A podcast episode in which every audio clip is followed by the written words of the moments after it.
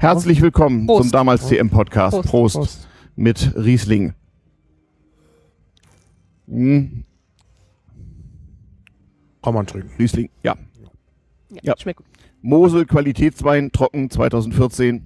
Ja, Biowein. Sogar das. Hervorragend. Wir befinden uns auf der Gulasch-Programmiernacht 2016 in Karlsruhe in der Hochschule für Gestaltung und zeichnen Podcasts auf. Wir sind auch alle Podcaster.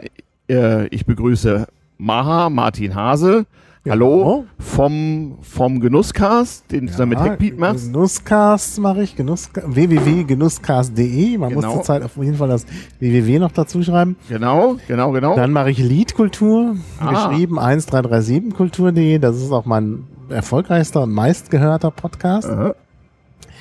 Ähm, und dann in starker Konkurrenz mit diesem Podcast ist äh, der Neusprechfunk auf neusprech.org. Der findet aber sehr selten statt. Leider, ich bin Ja, ein Fan da davon. haben wir erst acht Folgen und von daher ist das, äh, ist das nicht ganz so erfolgreich vielleicht wie Liedkultur, die es doch etwas öfter stattfindet. Mhm. Ja, das sind so die Hauptpodcasts, die ich mache. Nicht schlecht. Dann, besuch, dann haben wir eine Kollegin hier, Katrin Kaleimai Vom- auf Twitter. Hallo, Katrin. Hallo. Vom Conscience Podcast. Auch mit www. Auch mit w- davor, ja. www.conscience mit, mit K, ne? Genau, wie die Stadt Konstanz. Oder das Gewissen nur mit K vorne. .de. .de, ja. Weil es von Konstanz kommt, schreibt man. Wahrscheinlich. Weil Wissenschaftspodcast von der Uni Konstanz.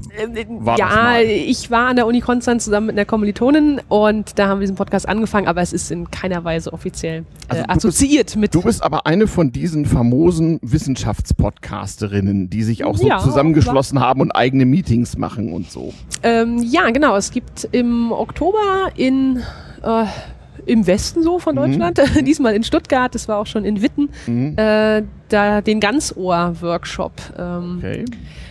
Hat, glaube ich, Ja. 2015 jetzt zum äh, zweiten oder dritten Mal stattgefunden. Mhm. Ich war das erste Mal da und es ist ja immer eine schöne Gelegenheit, sich speziell über die subversive Subkultur der Wissenschafts- und Wissenspodcaster auszutauschen. Ja. Großartig. Also du bist eine richtige Wissenschaftlerin, eine Naturwissenschaftlerin, Fachbereich Biologie, glaube ich, ne? Äh, Ja, äh, das ist der Abschluss. Äh, studiert habe ich allerdings Biochemie äh, in Konstanz, also Life Science haben sie es dort Ui, ui, genannt. ui, ui. Ähm, genau.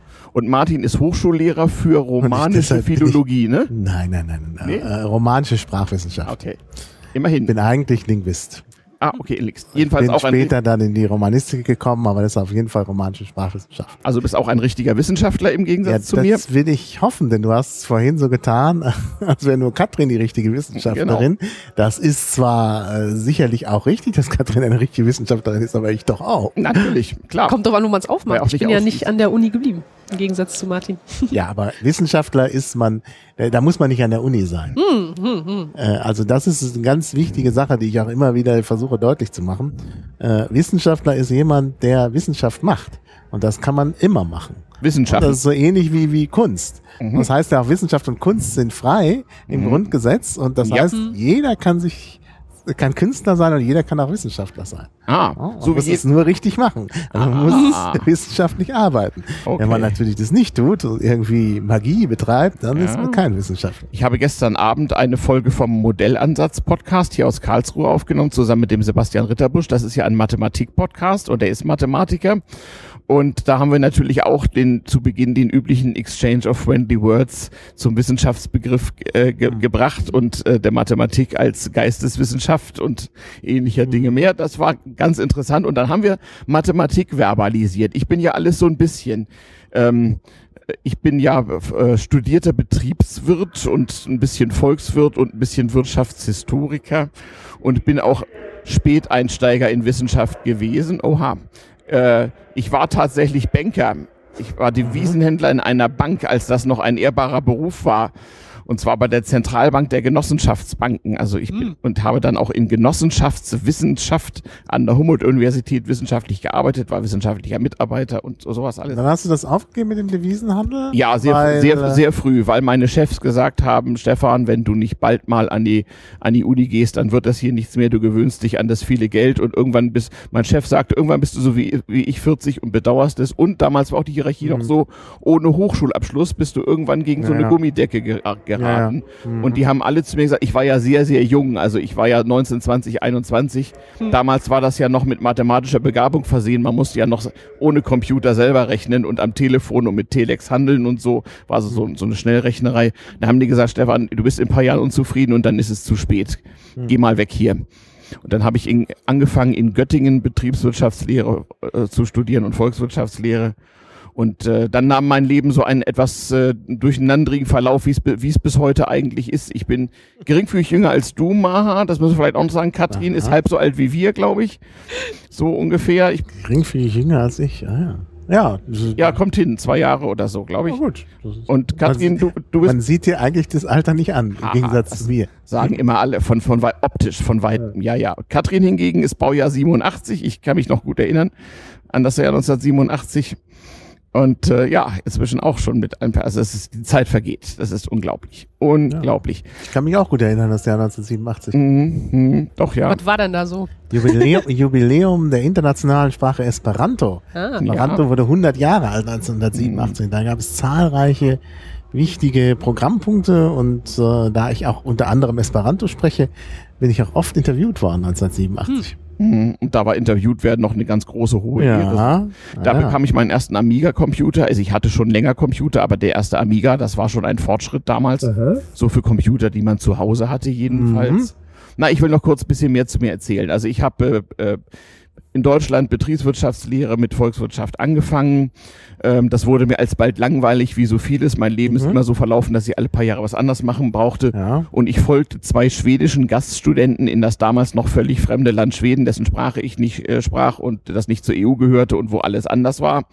Und habe da weiter studiert und auch in, in Schweden äh, den dortigen Ökonomieabschluss gemacht.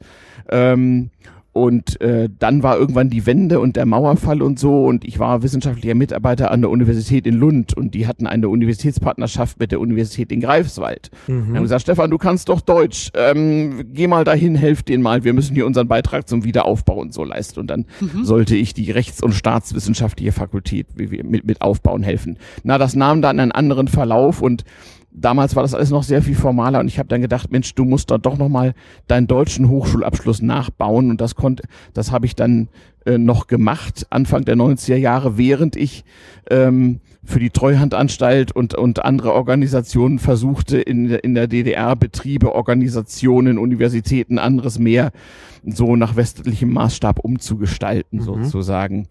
Ähm, in Schweden habe ich angefangen, Radio zu machen. Es gab so ein akademisches äh, Lokalradio, das war in Deutschland noch ganz undenkbar. Radio AF, also AF für Akademiska Vereningen. Das war sozusagen so die, eine Art Akademie, lokale Akademie der Wissenschaften, wenn man so will. Die hatte ein Radio. Da durften Studenten und Mittelbau und Professoren und alle, die mit der Uni zu tun hatten, so die Bevölkerung in 50 Kilometer Umkreis per UKW über Wissenschaft informieren. Ja, Wissenschaftsradio Ja, Produzenten genau. quasi. Ja, ja. Alles, alles noch ein bisschen Gab's aber, aber häufig. Ja, das gab's häufig. Also da, also Universitäten hatten oft Radiostationen, Mhm. äh, Stationen, wo Radio gemacht wurde. Es war dann oft auch verknüpft und ist auch zum Teil noch so Mhm. mit entsprechenden Studiengängen. Also in, Osten, äh, in ähm, Osnabrück gab's das, wo ich äh, äh, Assistent war und jetzt in Bamberg habe ich zufällig entdeckt, dadurch, dass sie mich interviewt haben, ja, gab's, äh, gibt's auch ein, ein Campusradio, heißt das. Ja. Und das ist auch, das machen halt auch Leute, die Kommunikationswissenschaften und Journalismus studieren Mhm. und dann eben dort äh, eben auch so eine Art äh, Mini-Praktikum Ja. vor Ort machen können. Und die sind super ausgestattet. Ich habe immer gedacht, Mensch, ich muss mal in das Studio. Aber das ist halt so formalisiert, um da in das Studio gehen zu dürfen, um dann mit irgendwelchen, mit irgendwelcher Windows-Software Podcasts ja, aufzunehmen so. muss ich erstmal eine Unterweisung über mich Mhm, ergehen ergehen lassen. lassen, ja. Äh, und zwar von den Leuten, die das nicht so gut bedienen können, wie ich festgestellt Mhm. habe, während ich dort interviewt worden bin. Mhm. Wollte nicht immer dazwischen funken. Äh, ja, und dann darf ich irgendwie äh, mich eintragen in so eine Liste und dann ah, Ja. das ist sehr, sehr kompliziert. Äh, Wochen vorher muss man sich da anmelden. Und da habe ich mir gedacht, nee, das ist so praktisch. Der Zoom H6 liegt mal auf dem Tisch im lokalen Hackerspace und dann läuft das. Genau. Ähm, da kommen wir auch gleich drauf. Das soll nämlich unser Thema heute sein, wie eigentlich Universität vor dem Internet war mhm. und wie das früher eigentlich alles so lief. Und ja. Katrin haben wir sozusagen als äh, fragendes äh, äh, Subjekt hier und stellvertretendes Kommodum für ihre Generation. Die sollen uns mal ausfragen, wie das früher so war und erzählen, wie das heute ist. Ich erzähle noch kurz von mir zu Ende. Ist bei mir, wie gesagt, das ist aber lang, ein bisschen alles gemacht hast. Ja, Leute, Leute erzählen immer, du bist ja mindestens 100. Ja, ich habe immer gesagt, ich hatte 25 Jahre meines Lebens keine Zeit und habe für zwei gelebt und dann auch ah, den ja. Preis bezahlt, so ein bisschen. Aber ich will es trotzdem zu Ende erzählen. Ich habe also von 1990 bis 94, wie das damals so schön hieß, mich für, um das Vaterland verdient gemacht äh, und um den wirtschaftlichen Wiederaufbau in den sogenannten neuen Bundesländern oder dem Beitrittsgebiet. Ähm, ich habe Beamte ausgebildet in Haushaltsrecht, die mussten bei mir Prüfungen machen in kameralistischer Buchführung und solche Geschichten. Mhm. Äh, äh alle, alle möglichen Dinge. Habe Betriebe gekauft, gemerged, abgewickelt, eröffnet. Äh, das ist so ein bisschen am Rande der Ethik, ne? Ziemlich. Aber das war ihm ja in dem Alter damals völlig egal. Und wir hatten auch für so etwas überhaupt gar keine Zeit. Also die Arbeit fing an mit der Deutsch-Deutschen Währungsunion. Ich habe alles verpodcastet und ich wusste im Gegensatz zu vielen anderen etwas von der DDR. Ich war sehr nahe der Grenze groß geworden. Ich durfte mit einem besonderen Ausweis relativ unkompliziert in die DDR einreisen. Ich hatte dort Freunde und Bekannte, fand mich zurecht, kannte etwas die Verhältnisse. Ich war sehr jung, das war mein Glück. So bin ich an einigen sehr unethischen Dingen, die um mich rumgeschahen, vorbeigeschrammt, weil ich noch nicht alt genug dafür ah. war. Ähm, aber ich habe sie mitbekommen und zum Teil erst später erkannt, was da eigentlich für ein Film lief. Mhm. Nicht nur von Leuten aus dem Westen, auch von Leuten aus dem Osten, das muss man auch sagen. Also Stichwort Transferrubel, Betrügereien im Zuge der mhm. Währungsunion. Äh, naja, was eben so menschlich, allzu menschlich ist in dieser Zeit alles so passiert ist. Aber ich will es nicht missen, ich habe ja. viel gelernt und ich habe aber immer ein bisschen die Verbindung nach Schweden aufrechterhalten, habe gependelt, habe geguckt, dass ich weiterkomme, habe mein, mhm. hab mein deutsches Examen nachgemacht, noch äh, äh, bin also Diplomkaufmann, das gab es damals noch. Ähm, habe 1994 sogar eine externe Promotion an der Humboldt-Universität begonnen am Institut für Genossenschaftswesen. Das habe ich aber nicht abgeschlossen, weil ich weil ich nämlich gleichzeitig, man musste sich irgendwie entscheiden, wo geht man hin und ich wollte viel Abwechslung haben und war es jetzt gewohnt, in mehreren Ländern zu arbeiten, überall hin mhm. und schloss mich einer dänischen Unternehmensberatung an, die Filialen hatte in Schweden, in Norwegen, in Estland, in Italien, in USA und dann mit mir auch so ein bisschen in Deutschland und ich war so der, der interna Netzwerkverantwortliche. Ich hatte dann also so sagenhafte Aufgaben wie 14-tägig Deutschland, Kalifornien pendeln und sowas. Das habe ich drei Jahre gemacht. Aber man hält sich ja für den Größten. So mit Mitte 30 denkt man ja, mhm. große, weite Welt und so. Ja. Ne? Also hier Mal, Malholland Drive, Santa Monica am Strand und so. Also alles wie, wie im schlechten oder vielleicht auch im guten Film. Ähm, und ich habe mich fürchterlich übernommen mit allem im Grunde genommen. Hm. Ähm, diese, diese Unternehmensberatung hat für Unternehmen und äh, also für Medienunternehmen und für öffentliche Verwaltung gearbeitet in vielen Ländern. Also ich hatte dann so Kunden wie Los Angeles Police Department, ähm, Los Angeles Times, äh, ja, aber gar nicht so schlecht. Ein paar große schwedische Zeitungen, die schwedische Schulbehörde, ach, all, all sowas halt. Ähm, und äh, habe mich sehr viel beschäftigt mit mit Lernen in Organisationen, habe dazu auch wieder wissenschaftlich gearbeitet und zwar in England mit einer Methode namens Action Learning an einer Universität namens Salford, später mit Lancaster fusioniert und dann mit Uni Manchester und so weiter. Hatte also noch ein bisschen was Britisches zu tun. Das hat mir sehr, sehr, sehr, sehr gefallen. So habe ich also auch drei akademische Kulturen mitgekriegt. Die schwedische, die deutsche und die britische. Und da ist das System ja jeweils sehr, sehr, sehr, sehr, sehr anders. Da werden wir mhm. noch drüber sprechen. Also das ganze Chaos hat sich dann ein bisschen gelegt, indem, indem ich für den äh, schwedischen Rundfunk, also für den Public Service Rundfunk gearbeitet habe und äh, für die größte skandinavische Handelskammer in Malmö und deren Deutschlandvertreter war. Und ich wurde dann so ein bisschen Wirtschaftsfunktionär, Diplomat und äh, beim schwedischen Rundfunk hatte ich dann so eine freie Mitarbeiterstellung und habe so äh, Wirtschaftspolitik und natürlich auch deutsche Politik kommentiert, oft so live morgens um halb sieben im Radio so. Also es war schon äh, manchmal schwierig, aber die technischen Ansprüche waren ja auch noch nicht so hoch. Ich habe mit ISDN-Telefon aus meinem Berliner Schlafzimmer morgens um 6.33 Uhr drei Minuten lang den Leuten im schwedischen Autoradio erklärt, wie denn so, was denn in Deutschland gerade wieder passiert ist, wenn irgendwas Besonderes war. Oder wir haben Wahlberichterstattung gemacht, all, all solche Geschichten. Ähm, und, und ich habe mich als Regierungsberater in allen möglichen Ländern verdingen lassen. Also das sind ja so Aufträge, die man nicht ablehnen kann, die man dann halt so bekommt. Gehen Sie mal dahin und tun Sie mal dieses oder jenes. Und das habe ich dann alles brav gemacht und ich fühlte mich auch immer sehr ausgelastet und sehr anerkannt und sehr wertgeschätzt und fand das alles ganz, ganz, ganz, ganz toll. Ähm, und das Ganze nahm, wie das dann immer so ist, 2010, 11, 12 äh, ein Ende, als äh, wenn man halt 25 Jahre für zwei lebt und arbeitet, dann ist man halt auch früher fertig, mhm. als mich eine schwere Krankheit ereilte, eine Entzündung des, des Nervensystems an verschiedenen Stellen, die also dazu führte, dass ich erstmal gar nicht mehr arbeiten konnte und befürchten musste, arbeitsunfähig zu werden. Ich musste alles abwickeln, aber wie so Schicksalsschläge so sind, dann muss man sich halt neu organisieren. Auch so familiär muss man sich dann neu organisieren, so, so Ehe, Kinder, Familie, alles. Also alles auf einmal hat sich ganz doll geändert. Ein Vorteil hatte ich, ich äh, habe in all der Zeit nicht nur für zwei gearbeitet, sondern auch für mindestens zwei verdient und meine Frau auch. Und ich hatte äh, auch das Gefühl, so warte mal, jetzt kannst du das ja auch ein bisschen nachholen und habe mich, naja, so, so ein bisschen zur Ruhe gesetzt mit Anfang 50 und gesagt, ich wollte eigentlich mit Anfang 60 aufhören mit Erwerbsarbeit und habe dann gedacht, wenn du dir ein ganz normales Angestelltengehalt zahlst, kannst du auch mit Anfang 50 aufhören. Und ähm, mhm. warum soll man nicht eigentlich mit weniger Geld genauso zufrieden sein können? Und das habe ich dann gemacht, zumal ich keinen zu versorgen habe mehr. So, also meine Frau hat sich selbst versorgt und alle anderen sonst auch und meine Eltern auch.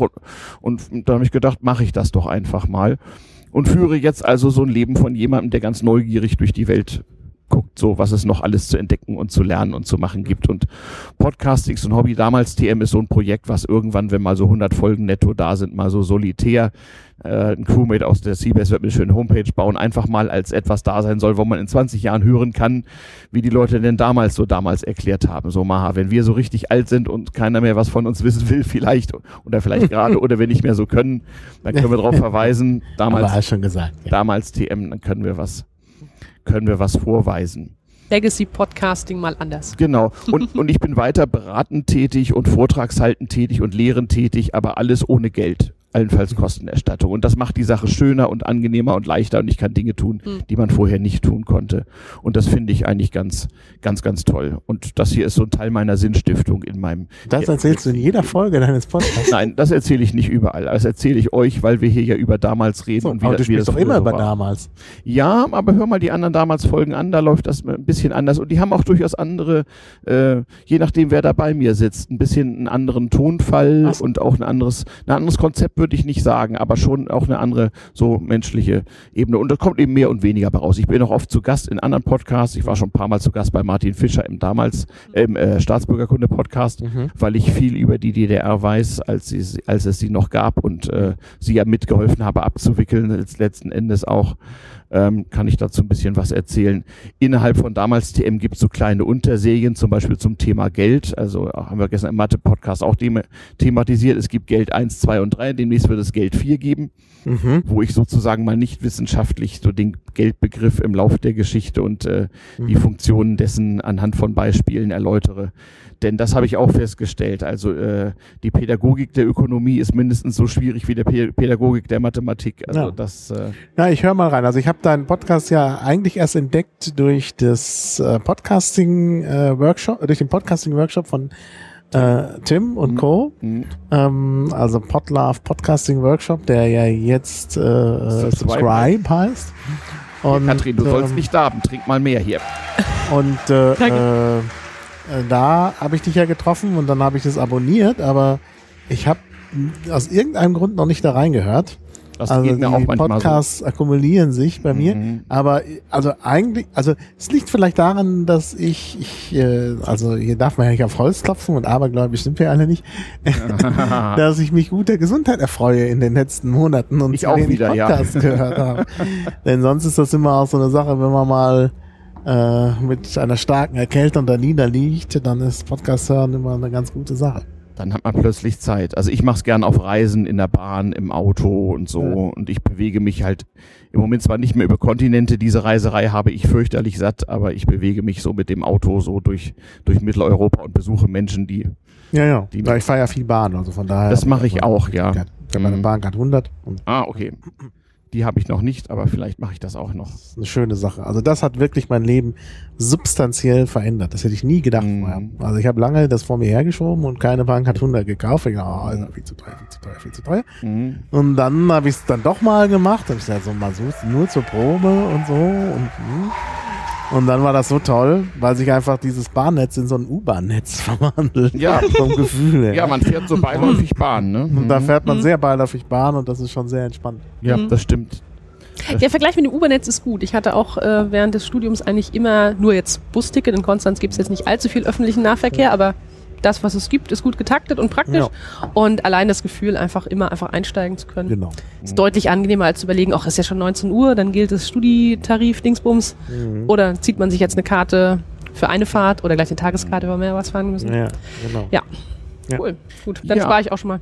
Genau. Prost. Ja. Prost, ja. Also wir trinken Riesling, haben wir glaube ich schon gesagt. Wir trinken, weit, wir trinken weiter in Riesling, genau. Und wir wollen mal erzählen, wie das so war, als es kaum Computer in Privathand gab Mhm. und man, man so an die Universität kam mit mehr oder weniger Vorgeschichte und so Hm. mit Papier und Bleistift ja, und ich habe eine Karteikarte Schreibmaschine, studiert ich habe eine elektrische Schreibmaschine geschenkt bekommen. Ja, äh, zum Studienbeginn. Das Ja. wäre nämlich gerade meine erste Frage gewesen. Ich wurde jetzt ein bisschen davon überrascht, dass ich plötzlich fragen soll. Ich dachte, ihr wolltet mich fragen, wie das jetzt so heute ist mit dem das Studium. wir auch. wow. Keine Angst. Ich habe es nämlich auch äh, so ähnlich gehabt. Zum Studium wurde der Laptop gekauft, geschenkt, so Mischmasch. Mhm. Und okay, jetzt haben wir schon erfahren, es wurde also eine Schreibmaschine damals. Ja, eine Brother-Typenradschreibmaschine geschenkt bekommen. Mhm. Und äh, mit der habe ich tatsächlich meine ersten Seminararbeiten und so geschrieben. Und dann ging es aber schon sehr schnell dazu über, irgendwie Computer zu benutzen, weil Mhm. das doch viele Vorteile hatte. Mhm. Ja, Stimmt. also, Stimmt, ich kann mich noch erinnern, ich hatte schon sehr früh einen eigenen Computer, als ich noch zur Schule ging, aber eben wirklich so, so, so, so Sinclair und so, solche Geschichten. Aber man konnte schon auf so einem Fernsehbildschirm Texte bearbeiten. hm. Und ich war so geflasht davon, dass man plötzlich ohne Radieren und so einen Text sozusagen nachträglich verändern konnte, bis er, bis er gestimmt hat. So, Das konnte bei Brother allerdings auch schon innerhalb einer Zeile. Also ich konnte in der Zeile alles äh, immer zurückspringen Mhm. und an bestimmten Stellen was ändern. Aber über die Zeile hinaus hat er erst dann schon wieder vergessen. Ja. Also ich hatte weit vor allen anderen so diese andere Herangehensweise an das Textverfassen, so im Deutschaufsatz oder was man immer so machen musste. Ähm, das war plötzlich, ja, war plötzlich anders. Die neuen Nadeldrucker wurden übrigens lange Zeit nicht akzeptiert von den Lehrern als ordnungsgemäßer Mhm. Ausdruck. Das hatte nach Schreibmaschine auszusehen. Naja. Gott sei Dank hatte ich eine Mutter, die in einem Notariat arbeitete und wahnsinnig schnell Schreibmaschine schreiben konnte. Und wenn es was für die Schule zu schreiben gab, was ich abgeben musste, dann gab ich ihr, glaub, das glaube nicht, ich gab ihr den neuen Nadelausdruck und sie hat den mit einer irrsinnigen Geschwindigkeit für mich schnell getippt auf einer elektrischen Schreibmaschine, IBM Kugelkopf. Und äh, das habe ich dann abgegeben, das war dann sozusagen legal. Ah, ja. Also diese komischen Punktschriften und so, das war nicht, das war nicht, das entsprach nicht den Ansprüchen der Ja, ja. höheren Lehranstalten. So. Martin, hast du nicht auch mal eine Liedkulturfolge speziell zur Schreibmaschine gemacht? Ich Ja, meine, das Aber zu mechanischen. mechanisch. Also okay. das war noch hm. davor. Also Alles mechanische Schreibmaschine. Genau, das ist auch eine, auf die ich besonders stolz bin, weil das einfach, äh, einfach so eine tolle Folge ist. Das kann ich bestätigen. Die, die, äh, also meine Gesprächspartnerin wusste nun und weiß alles Hm. über mechanische Schreibmaschinen. Und das war also unergründlich und ein wirklich spannendes Thema. Also, kann Ja. ich, also den Podcast kann ich empfehlen und auch überhaupt sich zu beschäftigen mit mechanischen Schreibmaschinen Ja. ist toll. Also Ja. das ist Ja. wirklich das. Besonders spannend fand ich die Diskussion von dem Effekt, den das auslöst, nämlich dass man sich, wenn man jetzt vom Computer kommt, der einfach schnell mal lostippt und irgendwie einen Satz hundertmal umstellt, Mhm. sondern dass man sich vorher Gedanken machen muss, die Gedanken so mal ähm, verfestigt, so zu so einem fertigen Genau. Satz, der dann nicht noch korrigiert werden muss. Das, Genau. Ja. das fehlt zum Beispiel so ein bisschen heutzutage, würde ich Ja, ja, sagen. ja, ja, da, aber alles nochmal korrigieren kann. Genau. Und es dann doch nicht tut. Also das ist wirklich. Ich habe die Folge gerade gehört, als äh, unten bei uns in der Uni in so einem, ja, so eine Art Schrottlager oder so gerade eine Schreibmaschine ausgemustert war. Zumindest so eine halb elektrisch-mechanische, glaube ich. Da hätte man sicherlich auch noch mit Tipex irgendwie was ändern können. Aber natürlich kann man nicht einfach Schrott aus der Uni mitnehmen. Das ist ja alles noch irgendwie mit Plakette nummeriert. Aber ja, die Folge hat mir echt Spaß gemacht. Und Ja. ähm, tja, Ja, fast danke, das. freut mich. Das, Mhm. äh, Ich kenne die auch, ich kann Wenn mich ich- an die erinnern. Hm, wenn ich jetzt an einem Antiquariat vorbeilaufen würde, da würde eine stehen, dann ja. Mhm. Doch, mechanische Schreibmaschinen habe ich auch noch. Elektrische nicht mehr. Die ging irgendwann kaputt und so, aber ich habe mir wirklich so für die, was weiß ich, für die Zeit der Zombie-Apokalypse oder was auch immer, zwei tragbare Schreibmaschinen äh, äh, tatsächlich aufgehoben. Eine in der DDR produzierte Exportschreibmaschine, die ich in Schweden gekauft hatte und äh, äh, eine weitere unbekannter Marke, ich glaube Olympia oder Monika oder sowas, also so eine 70er Jahre Reiseschreibmaschine. Hm. Ähm, auf sowas habe ich auch tippen gelernt. Olympia ist der Marktführer. Das ist jetzt keine. War das damals? War das damals? Ja, ja, ich, ich, ich, ich bin mir nicht ganz sicher. Also ich habe das jetzt, ich, ich müsste das nochmal nachkontrollieren, ob das wirklich stimmt. Mhm. Aber jedenfalls so kleine Schreibmaschinen, die man in so einen Koffer tun kann und mit dem Griff dran und die man dann mit wenigen Kilo Gewicht durch die Gegend Ja, tragen kann. Genau. Halt so der Laptop der 70er Jahre, Ja, so ein bisschen. Ne? genau. So, Mhm. ja. ja, stimmt. Mit sowas sind wir an die Universität gekommen Genau. und bekamen auch bei der Immatrikulation erstmal Bücher überreicht, in die man mit Maschine und auch handschriftlich Dinge einzutragen hatte. So ein Studienbuch. Studienbuch, das war aber kein Buch bei mir, sondern so ein Heft. Also, Okay. Okay. Da, da musste man Sachen eintragen, da musste man, das, das war schon, das war schon die moderne Form. Mhm. Da gab's so, äh, das war eigentlich so ein Hefter. Mhm. Und da musste Ah, man okay. seine Belege einheften. Ja, ja, okay. Bei mir war es noch ein gebundenes Buch mit paginierten Seiten, Ah. damit man nichts rausreißen Ah, konnte. ja, nee, nee. Mhm. Das war da nicht mehr. Da musste man einfach die Auszüge, die man bekam, halt einheften und eben auf so einer, auf so Listen, die man dann auch einheftete, äh, aufschreiben, was man besucht hatte. Die Genau. sogenannten Beleglisten. Genau, genau. Denn das, das Grundstudium, ich, ich kam ja erstmal in das gemeinsame Grundstudium der Betriebswirte, Volkswirte und zukünftigen Handelslehrer. Das war unglaublich verschult. Man ging erstmal zwei Jahre quasi auf die gute alte Schule und da war mal überhaupt nichts Mhm. mit, mit akademischem Lehrbetrieb. Und da hatte man Pflichtveranstaltungen zu belegen und das wurde dort mit Stempeln und Unterschriften bestätigt. Nee, bei uns gab's keine Stempel. Das, das hat mich auch immer gewundert. Also es gab natürlich Scheine, also Die Leistungen. Mhm. die man da auch einheftete. Aber bei diesen Beleglisten, das hat mich immer gewundert, dass das nie überprüft wurde, dass man einfach da eindruck, was man besucht hatte. Mhm. Das hat eigentlich nie jemand interessiert, außer man hatte zu wenig eingetragen.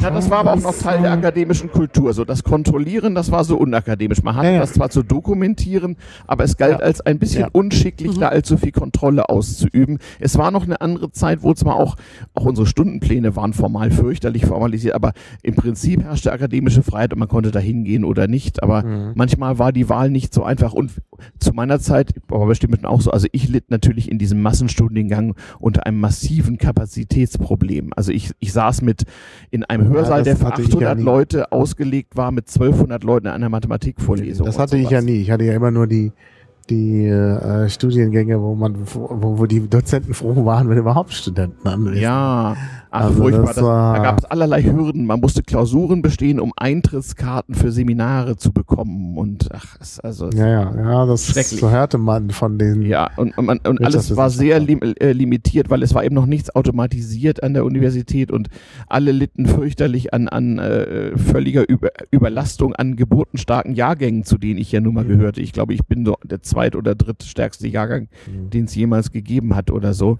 Ja, und Ja. war- es war, es war eine, eine, eine, eine einzige Katastrophe. Diese ersten vier Semester waren so ein Clockwork Orange Prozess, wo man so durch musste irgendwie. Ja. Aber dann können wir als Zwischenfazit jetzt schon mal ziehen, dass offenbar die, tja, wie nennt man das, was so an den Unis passiert ist, also was ihr sagt, es war verschult, es Bei war mir war es nicht verschult. nicht, Also- okay, bei mir war es nämlich wieder verschult, also ich habe 2006 angefangen mit dem Bachelor. Mhm. Mhm. Ähm, naja, es ist halt auch damals wahrscheinlich Landesrecht gewesen, Mhm. Hochschulautonomie gab es ja auch schon, Mhm. vermute ich jetzt mal. Ja.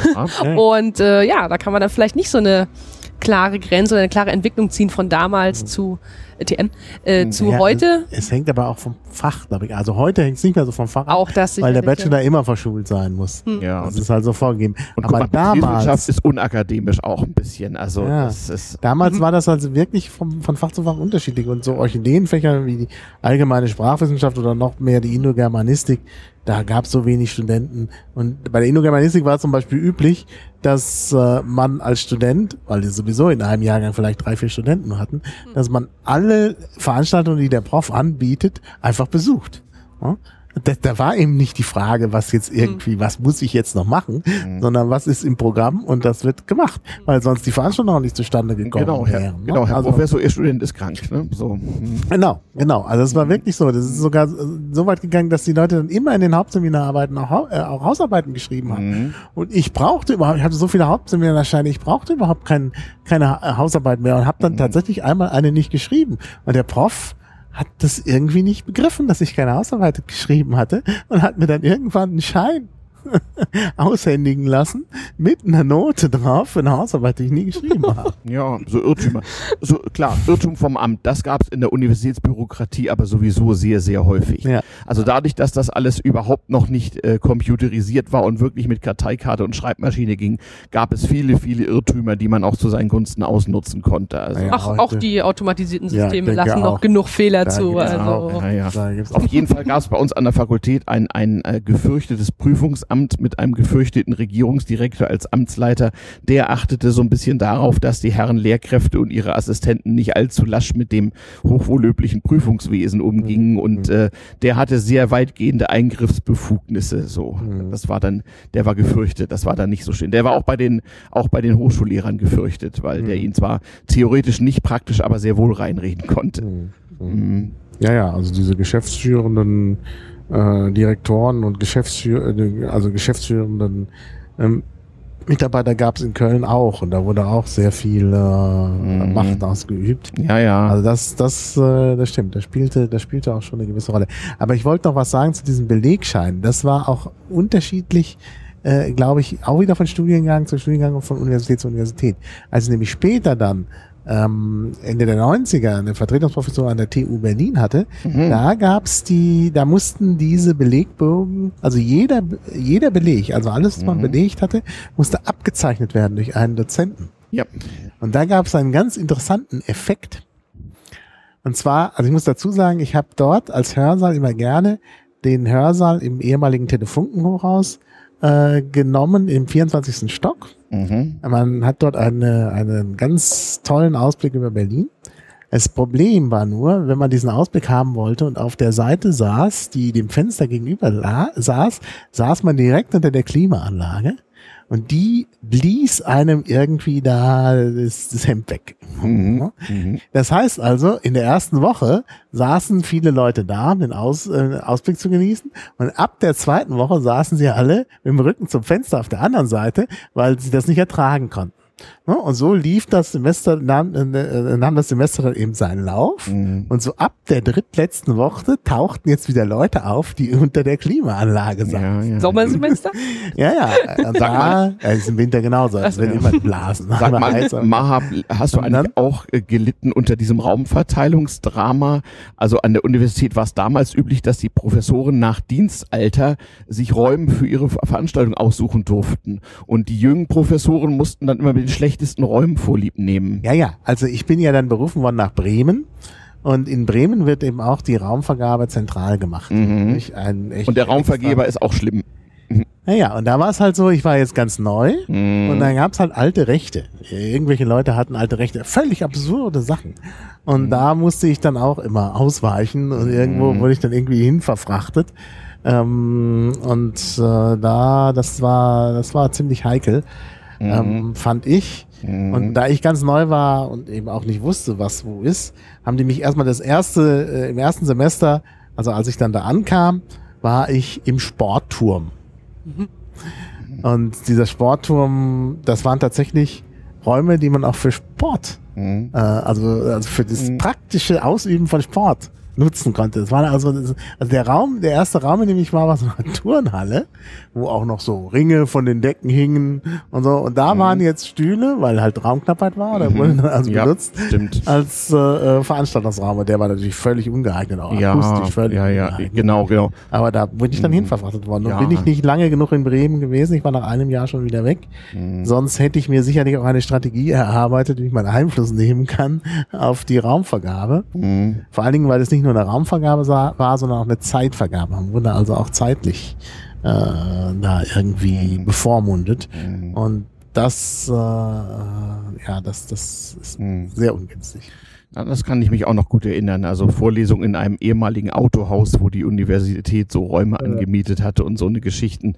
Ähm, das hat auch so dazu geführt, dass ich sehr schnell äh, daran gezweifelt habe. Also der Student im ersten, zweiten, dritten Semester glaubt ja erstmal alles, was ihm vorgesetzt wird. Ich war nun ein paar Jahre älter als meine Kommilitonen. Damit war, damals war ohnehin die Erstsemester ein bisschen älter. Man hatte ja noch Wehrdienst zu leisten und 13 Ja, ja. Jahre Abitur. Man war also sowieso schon mal Anfang 20 und so ein bisschen erwachsen und ich war noch etwas älter schon und bin also diese durch diese vier Semester Grundstudium gegangen und stellte also fest, dass also in diesem Betrieb meines Bleibens bestimmt nicht bis zum Ende einfach so bleiben würde. Das äh, würde ich nicht ertragen. Und ich habe dann ganz schnell gesehen, dass ich diese diese äh, hochwichtigen Scheine mache, die einen berechtigten, sich irgendwann mal zum Examen zu melden, damit ich zumindest meine formale Prüfungsqualifikation schon mal gemacht hätte. Und dann habe ich überlegt, was machst du jetzt? Und weil ich es nicht recht wusste, okay, irgendwie erstmal Ausland. Erasmus und so war noch nicht. Und dann geriet ich eben nach Schweden und habe da einen Kulturschock sondergleichen erlebt, vor allem an der Universität, weil da alles ganz anders war und alles, was in Deutschland wichtig und war und worauf man zu achten hatte, spielte plötzlich überhaupt keine Rolle mehr. Mhm. Also Ökonom war es einfach, die Vorlesungen waren sowieso alle auf Englisch, weil es ja auch nur englische Lehrbücher gab und kaum schwedische, so dass ich also auch ohne Schwedischkenntnisse erstmal anfangen konnte zu studieren und das dann eben da vor Ort gelernt habe. So. Aber die Vorlesungen waren noch nicht für Englisch konzipiert, sondern Die das waren war- Englisch. Ach doch, Es, okay. alles Englisch. Es gab Hm. nichts auf Schwedisch Ja. zu der Zeit. Nicht, Das- nicht, nicht bei den Ökonomen. Wurde im Erasmus-Programm dann ja schön formalisiert. Ja, Schweden war ja nicht in der EU, alles war Hm. anders und es war alles höchst bilateral und es, ich musste also bei der Polizei um meine Aufenthaltsbewilligung nachsuchen und Oh ja. all sowas. Es Das war ist immer noch so. Das musste ich auch. Da, Ja. also, weil ich habe in Frankreich ja studiert Mhm. und das war ja schon EU, Mhm. aber das Mhm. war ein Theater da. Also da bin ich, ich bin richtig an der an der Bürokratie, an der französischen Bürokratie an der Stelle gescheitert. Das Mhm. ging einfach nicht. Mhm. Und das, damit habe ich mir letztlich auch fast äh, meinen Abschluss in Frankreich. Ich habe da eine sogenannte Licence gemacht. Ah, ja, ja, Dann hab das ich mir Schweden auch. fast-. Mhm. Fast äh, äh, vermasselt, Mhm. weil ich an der Bürokratie gescheitert war. Mhm. Man musste sich dann nämlich anmelden, was eine sogenannte Carte de Séjour beantragen, so eine Aufenthaltskarte. Mhm. Und das brauchte man eben auch, um dann eben eingeschrieben zu sein. Mhm. Und weil die Bürokratie in Frankreich so schlimm ist und zeitaufwendig, hat man den Leuten erstmal die Einschreibung gegeben und gesagt, also das liefert er nach Mhm. und spätestens zum Examen müsst ihr das haben. Mhm. Und ich bin dann dieser Carte de Séjour gescheitert. Das ging nicht. Ach, ja. Und zwar ging es nicht, weil es eine, es gab so eine logische, also es gab eine Sache, die, die ließ sich nicht auflösen. Catch 22. Der Punkt, genau. Der Punkt war nämlich, dass man all sein Hab und Gut äh, auflisten musste für die Carte de Séjour und zwar mit schwarzer Tinte So Hausrat. in einem, ja, ja, alles, was man dabei hatte, äh, in einem Formblatt. Und ich war mit dem Auto nach Toulouse, wo ich studiert hatte, gekommen und das Auto war natürlich jetzt auch Hausrat. So, wenn man aber ein Auto hatte, dann musste man das Auto vorher an der Grenze als ausländisches Auto anmelden und ein sogenanntes gegen, ge- also man musste gegen eine Garantiezahlung von 2000 D-Mark, die ich als Student natürlich eh nicht hatte, ein sogenanntes Triptych erwerben. Mhm. Äh, und diese 2000 D-Mark bekam man dann zurück, wenn man mit dem Auto wieder zurückfuhr. Genau, damit man es So. dort verkauft. Ich hatte aber das alles nicht gewusst, bis Mhm. zu dem Zeitpunkt, wo ich mich in Toulouse anmelden wollte. Und jetzt wäre ja, also einmal hätte ich die 2000 Mark nicht gehabt, na gut, da hätte ich meine Eltern noch irgendwie anpumpen können, Ja. aber ich hätte ja zurückgemusst bis zur deutsch-französischen Grenze. Ich war ja jetzt kurz vor der spanischen Grenze, aber die zählte nicht. Es musste die deutsch-französische sein. Mhm. Das Triptych bekam man nämlich nur in Deutschland beim ADAC Mhm. äh, oder bei einem Automobilclub und man musste damit von Deutschland aus einreisen, nicht von Spanien aus einreisen. Mhm. Und das ging halt nicht. Das war wäre mir einfach zu viel gewesen, jetzt Ja. nochmal zurückzufahren. Das wäre viel zu teuer gewesen und dann habe ich das nicht gemacht und daher kam ich die Carte de Séjour nicht. Die brauchte ich aber, damit ich später mein äh, Zeugnis entgegennehmen Mhm. konnte. Und das war ein, äh, ein großes Problem. Ich habe allerdings hinterher dann doch das Zeugnis irgendwie bekommen. Mhm. Genauso wie ich auch meine, äh, meine Zulassung zur Prüfung bekommen hatte, obwohl ich keine weitere äh, Röntgentomographie-Untersuchung, äh, nicht Röntgentomographie, äh, Thorax-Röntgenuntersuchung Ja, so äh, Tuberkulose hatte, weil nämlich ich hatte ja Untersuchung. DAAD-Stipendium, da musste man, um das DAAD-Stipendium zu haben, schon eine Thorax-Untersuchung machen und dann nach Ankunft in Frankreich nochmal, hab ich mir gedacht, das ist irgendwie zu viel. Ja. Ja, aber die Ja, ja. Franzosen haben natürlich die deutsche Untersuchung nicht anerkannt. Nein, das wäre noch schöner. Genau. Aber das scheint ja, dass die Bürokratie äh, auch heute noch mächtig ist. Damals auch schon. Ja. aber sich die Problemchen so ein bisschen erledigt haben. Also ich hatte auch ein Erasmus-Semester. Ähm, Im Winter 2010, 11 war ich in Norwegen, in Nordnorwegen, in Tromsø. Mhm. Und also die Probleme, die ich damit hatte, waren natürlich auch mannigfaltig, aber Mhm. in keiner Weise irgendwie Showstopper. Es war mehr so unlogische äh, Anforderungen, dass man schon zu Beginn oder vor der Einreise sogar schon der Universität melden musste, welche Kurse man belegen muss oder möchte, äh, sodass man dann während der Ferien, als das Kursprogramm noch überhaupt gar nicht stand, schon mal gesagt hat, naja, also das interessiert mich, das interessiert mich, das interessiert mich. Dann das Formular ausgefüllt, in der Heimatuni unterschreiben lassen, dorthin schicken, dort auch- unterschreiben lassen ein, ein, ah, dann direkt nach der Ankunft nochmal die Fachbereiche abklappern, nochmal gucken, was da so gerade angeboten wird, das also nochmal umschreiben und dann, naja, in der Woche, in der das Studium, äh, das Semester anfing, dann quasi das Finalisieren. Und beide Unis haben das anstandslos nochmal überschrieben, äh, unterschrieben, ohne zu ja, monieren, dass das ja schon Ja. zweimal falsch sozusagen eingereicht wurde, Ja, beziehungsweise ihre eigenen äh, Prozeduren dazu überdenken, ob man es nicht vielleicht einfach direkt einmal nur am Anfang des Semesters einreichen sollte. Also ich wäre so kläglich gescheitert, Mhm. wenn ich nicht meine Ausländerrolle sehr schnell losgeworden wäre. Ich wollte ja eigentlich nur für Mhm. ein Semester dahin. Das war auch furchtbar teuer. 2000 Mark, das war damals etwa der schwedische Mindestlohn. Der reichte so etwa für drei Mhm. Wochen und dann war Schluss. Es war furchtbar. Ja. Meine Eltern haben mir verhältnismäßig viel Geld geschickt, was sie auch Gott sei Dank konnten. Aber es Mhm. War, äh, sie haben ganz klar gesagt, das, das machen wir maximal ein Jahr mit, dann kommst du wieder nach Hause. Du bist wohl wahnsinnig. aber ich habe dann Gott sei Dank da Finanzquellen aufgetan. Hm. Aber ich hatte Gott sei Dank, ja, ich hatte nur schwedische Freunde. Ich wohnte bei einem alten schwedischen Mhm. Ehepaar, Ja. so, so als Student, so mit, mit Wäsche und Kost und Logis und so. Und äh, der, der, der Mann die, meiner Vermieterin war ehemaliger Polizist und hat mir, hat mir alles, alles erklärt, wie das alles ging.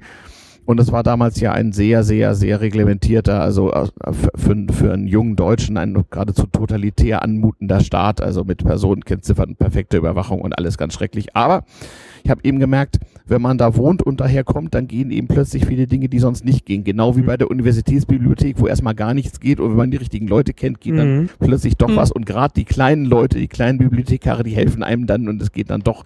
Und so war das in Schweden auch. Also ich habe Mhm. dann, nachdem ich mich entschieden hatte, länger da zu bleiben und erstmal nicht mehr so akut als Ausländer auffiel, Mhm. äh, ging das plötzlich alles ganz gut eigentlich. Mhm. Und ich, äh, ich, ja, wär- ja. ich wäre da vielleicht heute noch, wenn nicht die deutsche Einheit gekommen wäre und ich mich dann wieder mit meinem mit dem Herkunftsland hätte beschäftigen müssen. Und dann Mhm. nahm das Ganze einen Mhm. anderen Mhm. Verlauf irgendwie. Das würde ich auch nochmal betonen wollen. Also Erasmus-Semester, Auslandssemester ist einfach generell empfehlenswert und dann Unbedingt. insbesondere ähm, ja, sich dort möglichst äh, in die Kultur reinstürzen. Also du Genau. hast, äh, Stefan, gesagt, dass du äh, beim Ehepaar dort untergekommen bist. Mhm. Ähm, ich selbst bin in der WG untergekommen in Norwegen, die fast ausschließlich von Norwegern auch bewohnt war. Mhm. Eben nicht das äh, typische Erasmus-Nest mit die ganze Mhm. Zeit Englisch oder sogar die Muttersprache Ja, reden. Ja, ja. War, war eine super Zeit, hat mir viel gebracht. Ja, ich war im Und- Studentenwohnheim und habe Mhm. mich da auch im Studentenwohnheim etwas Hm. Mhm. engagiert und damit war ich natürlich auch Mhm. integriert. Mhm. Bloß, also in Norwegen habe ich es halt mitgekriegt, dass die Studentenwohnheime sich auch ein bisschen segmentieren in die verschiedenen äh, ja, Herkunftsländer der Leute. Ja, gut, es, es hängen natürlich oft Leute zusammen, die aus dem gleichen Herkunftsland kommen, Hm. aber wenn man wie ich dann sagt, okay, ich engagiere mich jetzt hier Hm. und, und gehe da in den Studentenbeirat und so, Hm. dann hat man natürlich plötzlich Hm, nur noch genau. mit äh, den äh, Franzosen zu tun. Beziehungsweise mit den Franzosen, das, das ist, war da auch noch schwierig, äh, dass, ich weiß nicht, wie das in Norwegen und Schweden ist, ist wahrscheinlich anders. Die äh, Franzosen sind in der Regel sehr äh, heimatzentriert. Das Mhm. heißt, die fahren am Wochenende nach Hause. Regionale Herkunft. Wochenende soll Mhm. heißen, Mhm. die fahren am liebsten schon Mittwoch. Mhm. Denn im Mittwoch äh, Nachmittag war unifrei. Mhm. War immer. Da Mhm. waren dann die Gremien und so was. Also Ja, war genau. immer frei. Mhm. Und da sind die Leute oft nach Hause gefahren. Mhm. Am Mittwoch schon. Und die kamen also montags und sind mittwochs weg. Also mein Nachbar zum Beispiel im Studentenwohnheim. Äh, das dann war der, wohnte der auch nicht so weit weg. Das ging ganz gut. Und damit äh, äh, ergab sich dann plötzlich so eine, äh, ja, man hing dann zusammen mit Leuten, die nicht wegfahren konnten. Und das waren eben einerseits äh, Studenten in Toulouse, die von weiter her kamen. Ähm, nämlich es gab dort so, so eine Elite-Hochschule für Hydraulik und da kamen halt angehende Ingenieure aus ganz Frankreich Mhm. und die waren halt vor Ort. Und dann gab's halt eben auch äh, Leute aus äh, Nordafrika und eben Ausländer. Gut, die aus Nordafrika waren auch Ausländer, aber oft Leute, die dann schon sich mehr dazugehörig fühlten. Und mit denen war man dann oft zusammen, weil, Hm. weil die halt die ganze Zeit da waren. Ne? Und Das, das äh, gab es dann praktisch schon ein bisschen auch gezwungen, dass man äh, nicht mit allen immer zusammen sein konnte. Na gut, nördlich des Polarkreises Ja. haben alle das Problem. Genau, da mit ist dem nach Hause fliegen. Ja. Ja, ja, genau. Genau, genau. Stimmt, du hast Fliegen, genau. Subventionierte Flugreisen für Studenten gab es in Schweden auch, weil es einfach die, weil die Strecken so weit waren, damit man am Wochenende nach Ja. Hause konnte. Das hätte ich ja. mal recherchieren sollen. Ja. Weiß ich nicht.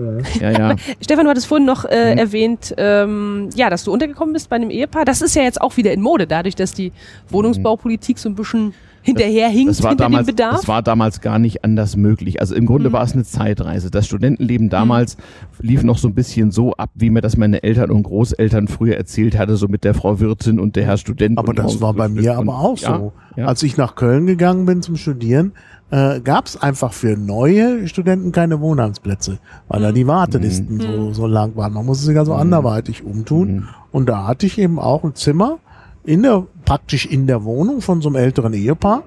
Mhm. Ähm, das war zwar ganz vorne, also ich musste nicht durch deren wirklichen Wohnbereich, aber ich musste halt praktisch in den Flur rein und dann war gleich Mhm. neben dem Eingang dieses vermietete Zimmer Mhm. und das war dann erstmal, das war dann mein erstes Zimmer. ja, bei mir auch, erstes Semester so Und ungefähr. das, das war nicht so ideal. Ich bin auch Mhm. relativ früh, also nach einem Jahr, Mhm. dann da wieder raus, Mhm. äh, weil mir das, also da war man irgendwie Mhm. zu, der, der Familienanschluss war dann Mhm. doch ein Tick Mhm. zu eng Mhm. und das, äh, das war nicht so gut. Außerdem Mhm. war der, war dieses, dieses Zimmer in Köln-Weidenpesch, also relativ weit draußen. Und Es war nur ganz schwer, also mit öffentlichen Verkehrsmitteln zur Uni zu kommen, da war man einfach viel zu lang unterwegs. Ja. Und äh, das, äh, deshalb war ich ganz froh, dass ich dann näher an der Uni wohnte, aber auch in ganz, also unterm Dach. Mhm. Äh, das Dachgeschoss hatten die Vermieter ausgebaut zu, ich glaube, vier Studentenwohnungen, die dann gemeinsam die Toilette und die Dusche Genau. teilten. genau. Und Ja. äh, Also studentische Wohnungsnot- sehr einfach, Ja, also sehr Gab's schlicht. auch, gab's Mhm. auch, genau. Aber dieser Familienanschluss hat mir viel geholfen. Was anderes hätte ich auch gar nicht gekonnt, denn in Schweden war damals ähnlich wie in der DDR auch so eine staatliche Wohnraumbewirtschaftung. Du brauchtest eine staatliche Genehmigung, um irgendwohin umziehen, einziehen oder ausziehen zu dürfen. Und die hätte ich nicht ohne weiteres bekommen als Ausländer, weil ich erstmal hätte beweisen müssen, dass nicht irgendein Schwede diese Wohnung dringender braucht. Mhm. Aber wenn man so als privater äh, Untermieter sozusagen war, da galt das alles nicht. Da war das sehr viel einfacher. Mhm. Also ich musste auch noch diesem Überwachungsstaat ein bisschen entgehen. Man, äh, man war also nicht, es gab, es gab keine Freizügigkeit wie in Deutschland, Mhm. sondern man brauchte eine Genehmigung, irgendwo hinzugehen und konnte auch irgendwo hingeschickt werden. Und ohne eine Genehmigung des lokalen Wohnungsamtes war es unmöglich, Wohnungen zu bekommen. Mhm. Also das war alles noch so, so ein bisschen Sozialismus so. Also, Mhm. Ja, also, ja. also die schlechte, die schlechte Seite davon meine ich Ja, damit. Bürokratie. Ja, richtig schlimme Mhm. Bürokratie und, und auch noch eine unbestechliche, was dann auch mal ein Nachteil sein kann. Ja, Ja. Ja, ja, genau. Tja, so war das. Aber in Schweden war schon alles sehr viel mehr mit Computern Mhm. geregelt. Also das war für mich der erste Kulturschock. Also ich betrat äh, das Universitätsgebäude, in dem ich an einem äh, wie aus dem Nichts, aus dem Rasen gewachsenen Metallpfosten, der so, der so eine, ein, eine, einen Ziffernblock hatte, in dem ich da einen Code eingab und dann öffnete sich 50 Meter weiter eine Tür. Science Fiction. Und da gab es schon in der DDR, hatte man gesagt, Computerkabinette, da standen dann also Computer, unter anderem auch der Marke Apple und die konnte man benutzen und das war also für jemanden, der sich ein bisschen auskannte, wie mich schon mal die große weite Welt und da traf ich natürlich auch gleich Leute, die natürlich angefangen haben, das alles für ihre Zwecke zu benutzen, zu vernetzen und irgendwie zu missbrauchen. Da hatte ich dann also auch gleich Anschluss sozusagen und wollte da am liebsten gar nicht mehr weg. Mhm. Ähm, hatte aber dann eben das massive Finanzierungsproblem. Das hat ein Jahr gedauert, bis ich das gelöst habe, weil eine Arbeitsgenehmigung hätte ich natürlich nie bekommen. Mhm. EU war ja nicht. Obwohl man als Deutscher damals ja Ausländer erster Klasse in Schweden war. Das war ja dort deutlich eingeteilt. Äh, Mhm. erste Klasse, das waren so die skandinavischen Länder. Ähm, und äh, äh, eventuell noch die Norddeutschen so ein bisschen und äh, auch, auch übrigens auch die Briten. Mhm. Aber äh, dann wurde das schon mal deutlich weniger und mhm. ähm, und äh, der Grad der Diskriminierung war durchaus offiziell, das fand jeder normal. Mhm. Aber ich habe mich wirklich hingesetzt, sehr schnell anständig Schwedisch gelernt und zwar durch Radio hören. Mhm. So bin ich auch ein bisschen dazu gekommen und ich wusste ja auch was von CB-Funk und Amateurfunk und sowas. Alles hat mich da also wirklich reingehört sozusagen. Mit der Rechtschreibung war es Anfang ja. noch nicht so toll, aber wenn man sich diese Mühe gibt, dann kommt dazu, mhm. die alten Leute hatten damals als erste Fremdsprache alle noch Deutsch gehabt und nicht mhm. Englisch. Also meine, meine Vermieter sprachen sehr wohl altertümlich Deutsch und äh, haben mir auch viel erklärt so mhm. und äh, kam ich ganz gut zurecht. Also keine, am Anfang keine so schwierige Sprache. Nee, Norwegisch genauso. Ja, also genau. Mhm. mein Semester Semester hatte drei Monate Crashkurs ja. und wir ah. konnten danach, glaube ich, alle so zumindest im Alltag zurechtkommen. Ja. Und gerade wenn man Deutsch und Englisch schon kann, ist es sogar aus dem Stand möglich, einen ja. Zeitungsartikel zu lesen. So auf dem Niveau, man kriegt mit, worum es geht. Sehr viele genau. Wortstämme sind ähnlich. Das ja, genau so. Ja, ja, genau. Schon sehr angenehm, ja. ja. Genau, war erst beim Arbeiten später schwierig. Naja. Ja. genau. Also jedenfalls, das, das ging alles äh, ziemlich gut und es war eine andere Welt und es gefiel mir viel, viel besser. Also plötzlich hm. konnte ich mir vorstellen hm. oder war ich mir sicher, dass ich erfolgreich ein Hochschulstudium be würde beenden können. Da war ich mir in Deutschland gar nicht hm. so sicher. Also ich litt hm. sehr an dieser, an, an diesen absurden hm. Verhältnissen, an diesen, hm. an dieser totalen Überfüllung und äh, an dieser Ungewissheit, ob das wohl alles irgendwie klappen würde. Das, äh, da, ja, so habe ich das in 2010 auch noch erlebt. Das waren ganz andere Lernkonzepte oder Lehrkonzepte vor allem. Mhm. Ähm, also beispielsweise, bei uns war es nicht so überlaufen. Ich habe in Konstanz studiert, ähm, aber dann in Norwegen wurde zum Beispiel ganz stringent darauf geachtet, dass jede Woche jemand einen Vortrag hielt aus dem genau. Kurs, dass immer mhm. Hausaufgaben in verschiedenen Varianten gemacht worden mhm. sind. Entweder ja, durch Vortragsausarbeitung, durch kleine Artikel schreiben und so. Mhm. Äh, es war, ja, war genau. super. Genau. Mhm. Genau, Reden halten. Ich war in so einem studentischen Debattierclub, wo man mhm unter dem Einfluss erheblicher Mengen mhm. Alkohol als Ausländer anständige schwedische akademische Reden zu halten hatte. Hm. Hei, ja, hei, hei, ja, das, das übt. Also ja. Alkohol kann beim Sprachenlernen durchaus hilfreich sein. Ja, ja, allerdings musste ich mich an die dortige Art des Alkoholgenusses doch eine Weile gewöhnen. Ja, das ist hier ein, das sind Theaterrequisiten, an denen wir sitzen. Das, das, ist, das ist nur die, kein Tisch. das ist nur das Symbol, aufgestützt das, ist, das ist nur das Symbol eines Tisches hier. Tisch entgegen. Weiter gar nichts. Wir sitzen hier in einem Kunstwerk, nämlich. Ah, ja ja, ja. Hm. Ja, so, so, so war das damals. Also äh, Studieren vor dem Internet, was hieß denn das so praktisch? Da wollte ich noch mal so ein bisschen drauf kommen. Also das kann sich heute auch keiner mehr vorstellen. Wir sprachen gestern Abend kurz drüber, so die Realität der Bibliotheksbenutzung und des oh, verfassenswissenschaftlichen ja. oh. Arbeiten. Die müssen wir noch mal zehn Minuten beleuchten. Ich da weiß, haben wir Maha, trotz des Altersunterschieds noch ein gemeinsames Thema. Ach echt? naja, naja, ich denke, heute ist alles als PDF und zentral verdatet erhältlich. Heute ist viel, viel erhältlich. Also viel, aber es sind da auch immer Grenzen. Man stößt da immer durch das Urheberrecht an so absurde ja. Grenzen. Aber früher war das, äh, also gab es auch so praktische Probleme. Also wenn ich halt, also ich habe damals, aber das war halt jetzt nicht ganz so viel mit meinem Studium zu tun. Ich machte zwar auch Italienisch, aber ich hatte einfach aus privatem Interesse, wollte ich gerne das Buch Der Name der Rose auf Italienisch lesen. Mhm. Das war gerade rausgekommen, das gab es damals nur erstmal auf Italienisch und ähm, war halt in Italien auch sehr gehypt worden mhm. und ich wollte das halt gerne lesen, hatte mir das auch in Italien gekauft. Aber ich stellte schnell fest, dass mein Wörterbuch äh, versagte dabei. Also ich fand einfach die Wörter nicht. Damit fing es an, Wörterbücher. Und es ja. war nicht nur, das war nicht nur, dass mein Wörterbuch versagte, sondern es waren auch so andere Konzepte, die man nachschlagen musste. Irgendwelche Namen von irgendwelchen Heiligen, die wichtig waren und so, oder wichtig schienen. Mhm. Ähm, ja, und dann habe ich das in der Bibliothek gelesen. Das hatte nun gewisse Nachteile, nämlich diese Bibliothek schloss um 18 Uhr. Mhm. Ja, und dann konnte man nicht mehr. Und da hieß es ja gar kein Problem, Sie können alle Bücher auch über Nacht mitnehmen. Die müssen dann morgens wieder ganz früh zur Öffnung der Bibliothek. Ich glaube um 8 Uhr oder zwischen 8 und 9 konnte man die also zurück. Sehr unakademische Zeit. Mhm. Also sehr unschön und vor allen Dingen, man konnte fast alles ausleihen, nur keine Lexika, also keine Nachschlagewerke. Denn obwohl die Bibliothek geschlossen war, konnten mhm. natürlich Professoren und Mitarbeiter mit einem eigenen Schlüssel jederzeit in die Bibliothek und die brauchten natürlich auch diese Nachschlagewerke. Mhm. Die konnten also nicht mhm. über Nacht ausgeliehen werden. Mhm. Und damit hatte ich also wirklich ein Problem. Und also ich mhm. konnte dieses Buch immer nur bei Tage lesen. Mhm. Und das war schon sehr unschön. Ja. Und heute, also wenn heute irgendwas nicht weißt, dann, dann, dann gibt es halt das Internet und dann wird man da viel besser fündig. Und also auch diese ganzen vielen komplizierten Dinge, wie die auch was mit Alltagskultur letztlich zu tun haben, Mhm. die man vielleicht gerade nicht weiß, die kann man natürlich wunderschön nachschlagen. Das konnte man damals überhaupt nicht. Wenn man damals irgendwas nachschlagen wollte mit, der, mit Alltagskultur, und das ist auch bei Umberto Eco manchmal wichtig, ja, dass da irgendwelche Anspielungen sind auf irgendwelche modernen Dinge aus der Alltagskultur, dann hat man eben da, da Schwierigkeiten. Äh, Hatte man, jetzt ja nicht mehr. Ja, Also gerade diese Dinge findet man heute besonders leicht. Also ich erinnere mich, wir hatten da mal so eine Diskussion äh, über die Simpsons.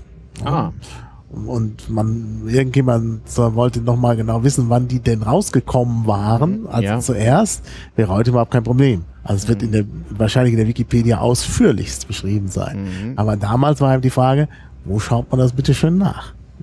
Also das war nicht nachzuprüfen. Also später dann im Usenet. Da konnte man dann im Usenet eine Anfrage stellen. Das habe ich dann ja auch zum Teil gemacht. Ähm, das war natürlich sehr interessant. Äh, äh, da, da war ich dann ganz überzeugt davon, dass das äh, Usenet der weiße letzter Schluss ist, weil man halt Ja. alles fragen kann und kriegt dann innerhalb von drei, vier Tagen auch Antworten. also eine Sammlung von Mailinglisten oder Naja. ein, eine Mischung aus Mailingliste und Forum, wie soll man es heute Genau. beschreiben? Ja, so sowas in der Art ungefähr. Ähm, Das habe ich nicht mehr erlebt. also Also sehr, sehr langsames Internet, it iterativ über mehrere Tage Genau, so. weil diese Sachen sich auch über Nacht äh, abgeglichen hatten. Genau, Das heißt, also man musste also ein immer warten. asynchrones System. Musste immer warten. Also ich habe da mal, das war aber sehr viel später, das war dann schon in, in den 90ern, da habe ich da mal die Frage gestellt nach, nach Aspartam, diesem Süßungsmittel, Ja. und habe dann tatsächlich äh, in der entsprechenden, in den entsprechenden Bereichen Usenet nach drei, vier Tagen tolle Antworten bekommen. Und war es krebserregend? Naja, es wurde da schon auf Gesundheitsprobleme äh, hingewiesen, die jetzt nicht so sehr mit äh, äh, allein diesem Süßungsmittel dazu äh, zusammenhängen, sondern eben mit Zucker. Da gibt's halt Forschung. Ähm, und das äh, gilt in verstärkter Weise natürlich auch für diese kurzen Zucker, weil die natürlich besonders leicht dann auch aufgenommen werden vom Körper. Äh, nämlich äh, Alzheimer ist ein Problem.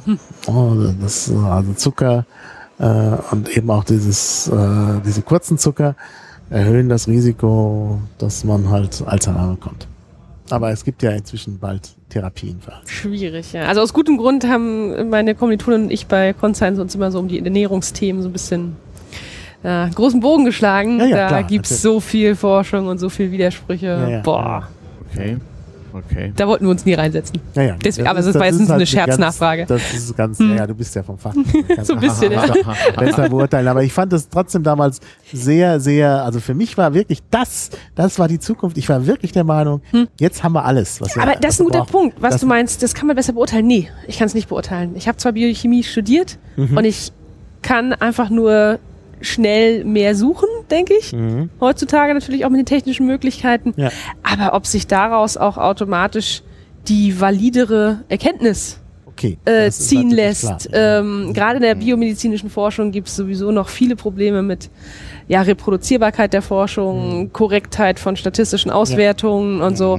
Ähm, schwierig, schwierig. Ja. Oh ja. Schwierig, Das, schwierig. das stimmt. Ich habe mir in Schweden äh, mein Geld anfangs verdient an der Universität, da war es leichter als ähm, äh, Korrektor, Berater und Gutachter für die Qualität statistischer Erhebungen. Also ich habe so mathematische, statistische mhm. Methoden sozusagen so ein bisschen programmiert, aber vor allem geguckt, dass zum Beispiel Medizinstudenten, die irgendwelche Versuche mhm. gemacht haben, mhm. dass das also wissenschaftlich korrekt war irgendwo mhm. und dass dann, dass dann äh, bescheinlich immer vier Augen für, für den richtig, äh, für den richtigen staatlichen Gutachter mhm. sozusagen vorgeschrieben äh, ähm, und mir damit erstmal mein Geld verdient. Und das mhm. war damals auch sowas. Man konnte eben nicht im Internet mal eben nachgucken. Es hatte nicht jetzt 1000 PC mit SPSS drauf.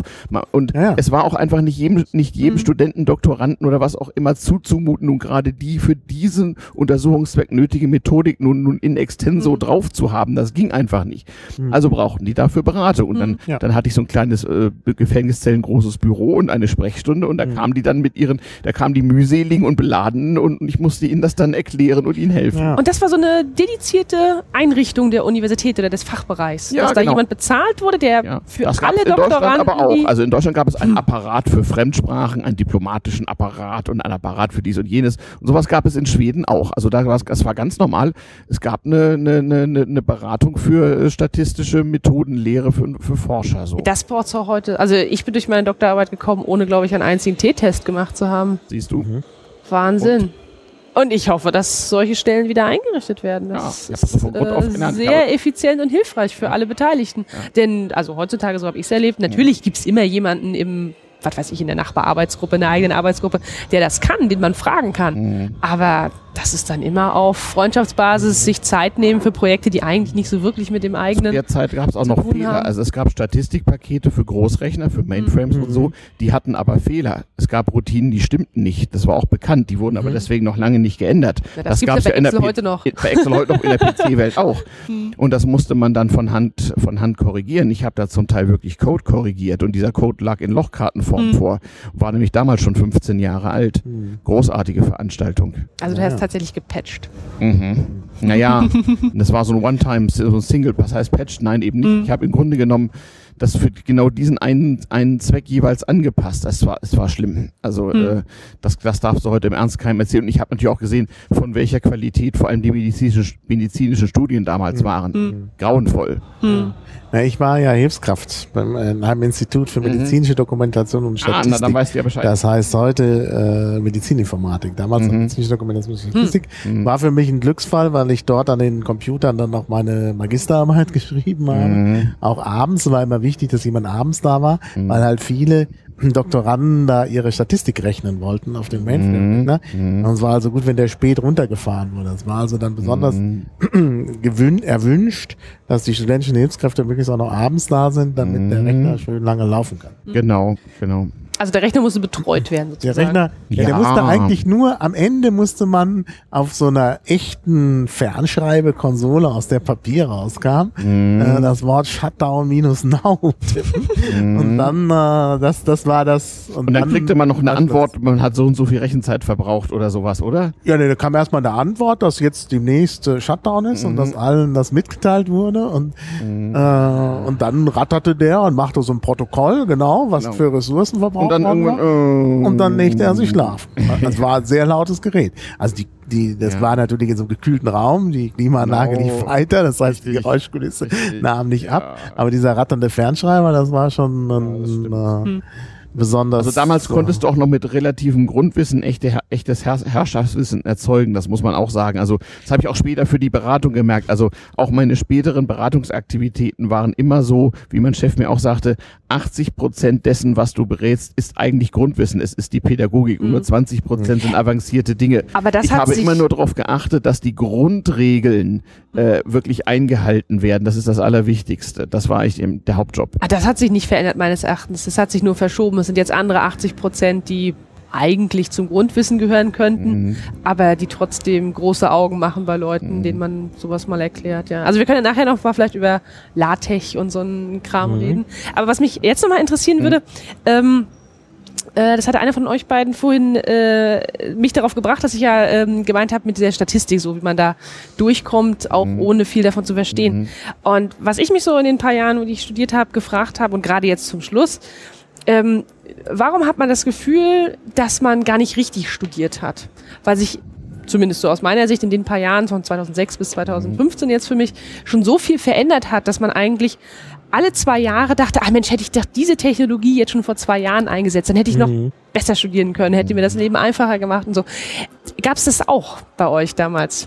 Ja, denke schon. Also ich meine, du hast gerade vorhin LaTeX erwähnt. Hm. Das ist auch so was, was ich äh, eigentlich viel zu spät entdeckt habe. Ja, ich auch. Ich meine, ich gehöre ja inzwischen zu den, oder schon seit vielen Jahren zu den LaTeX-Apologeten oder LaTeX-Missionaren auch. Aha.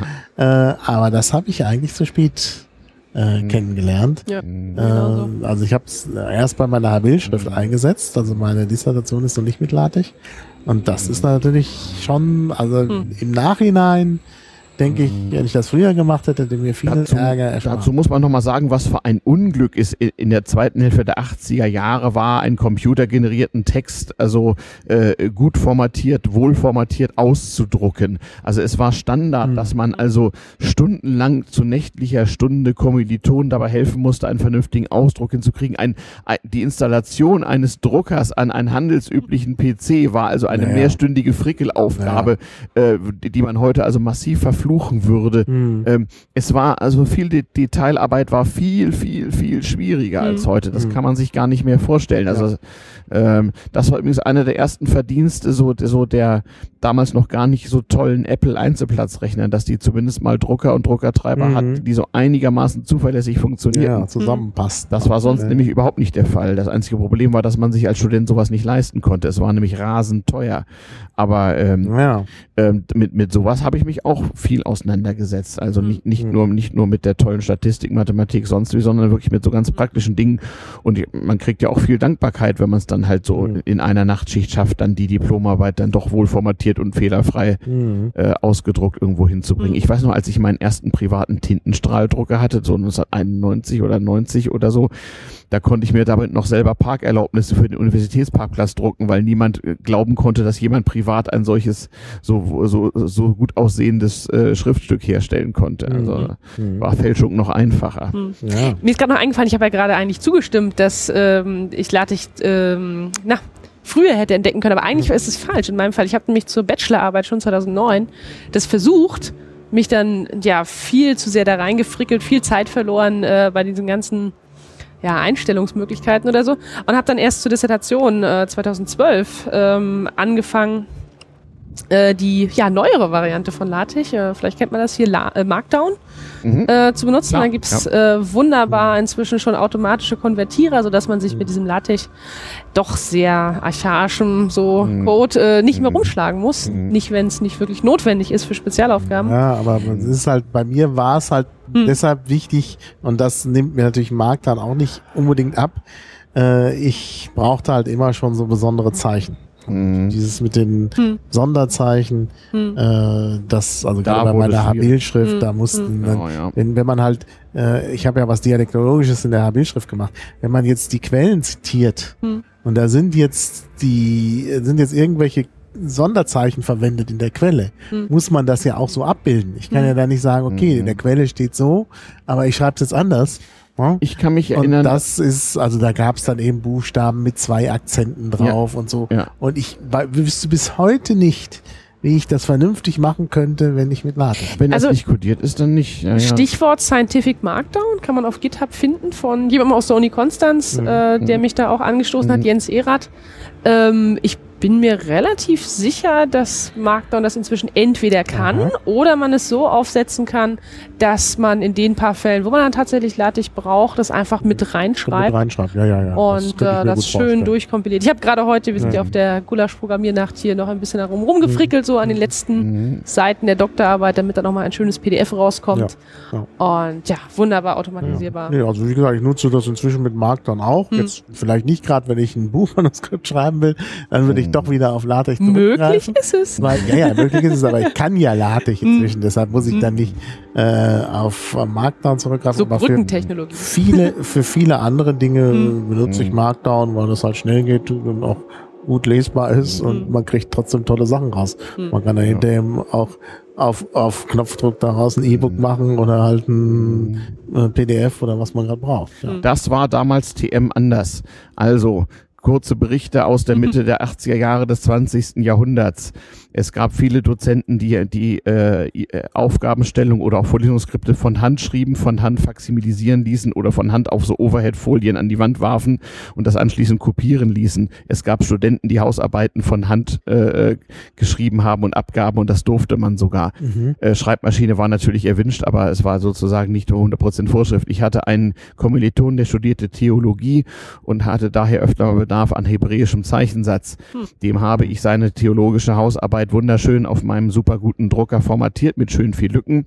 Und dann, dann Ja, habe ich mit ganz viel Arbeit ja. mit, äh, mit, mit, äh, mit Linienblatt und einer, ja und einer japanischen Schreibfeder ganz sauber ihm seine hebräischen Zitate dort hineingeschrieben, weil dazu war er motorisch irgendwie nicht in der Lage. Da braucht man sehr viel Disziplin vor. Und man muss von vorne anfangen, wenn es einem misslungen war. Aber ich konnte ja mit meinem Drucker die Seite schnell wieder ausdrucken und von vorne anfangen. Das hätte er mit seiner Schreibmaschine nicht gekonnt. Ich war also War schon im denn- Vorteil. War denn Einkleben erlaubt für solche Fälle?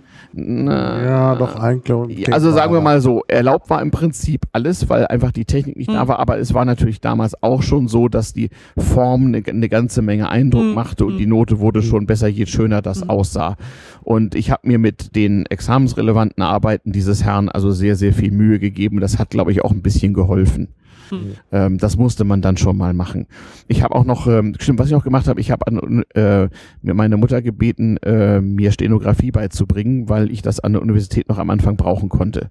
Also und ich, ich bereue das bis heute nicht. Das ist Mhm. tatsächlich ganz, äh, äh, ganz praktisch. Ähm, da gibt's ja heutzutage auch äh, äh, jede Menge Software für, wo man das äh, Hm. ganz gut benutzen kann. Seitdem ich weiß, dass es nützlich ist, bereue ich es auch, dass ich nicht gelernt habe. Habe ich auch nicht gelernt, aber ich habe Hm. mir dann selber mal ein bisschen beigebracht. Ja, genau, kann man auch. Aber es ist, äh, also äh, ich nutze es kaum.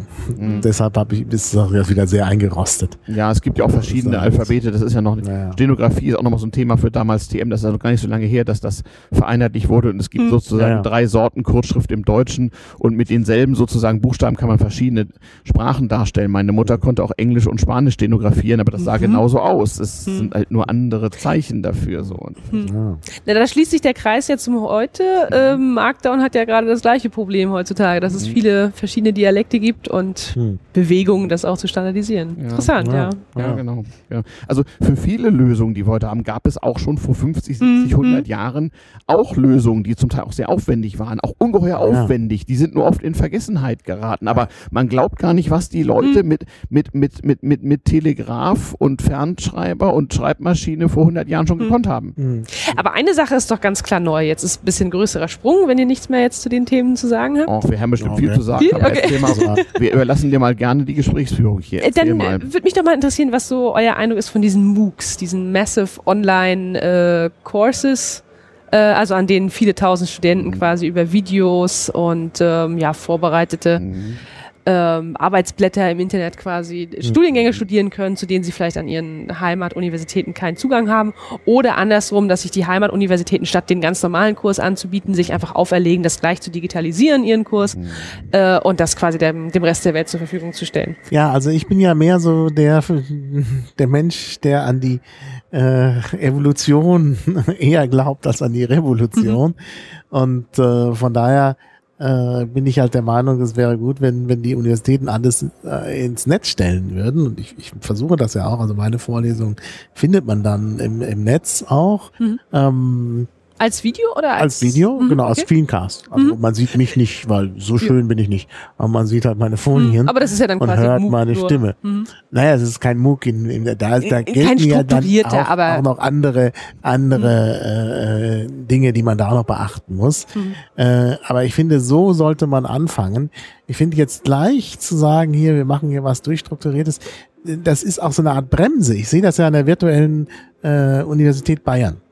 Äh, Ich habe mal mich dafür interessiert, habe gedacht, wenn ich sowieso alles aufnehme und alles ins Netz stelle, könnte ich da ja auch mal anfragen. Mhm. Aber da werden natürlich dann gleich riesige Anforderungen gestellt. Mhm. Da muss man erstmal äh, äh, einen Antrag stellen, dass man einen Kurs entwickeln will. Mhm. Dazu muss man jemanden von einer anderen Universität noch mit ins Boot holen. Äh, dann kriegt, dann wird man plötzlich, wenn, wenn man, wenn der Antrag erfolgreich ist, wird man mit Geld beworfen, was ich Mhm. eigentlich gar nicht brauche, um so einen Screencast zu erstellen. Mhm. Aber dann, dann, Das muss man noch ausgeben und die Verwendung nachweisen. dann Mhm. muss man das ausgeben, die Verwendung nachweisen und dann muss man Mhm. sich irgendwie bereit erklären, da an, äh, also diese strukturierten Kurse so anzubieten, dass man das auch irgendwie mindestens fünf Semester äh, korrigiert und so und also Mhm. es ist dann irgendwie dann gleich ein Riesenaufwand. Mhm. Mhm. Äh, da haben halt die Leute nicht verstanden, dass man das, äh, dass, dass man halt so eine Umstellung allmählich vornehmen muss.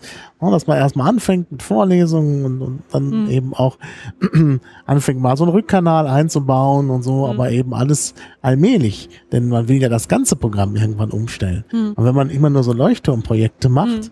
Ja, dann, dann ändert sich im Grunde nichts. Dann gibt's mhm. halt die Leuchtturmprojekte, aber dann gibt es, dann, dann entsteht nicht äh, so eine Bewegung, dass nach und nach alles mhm. äh, ins Netz kommt.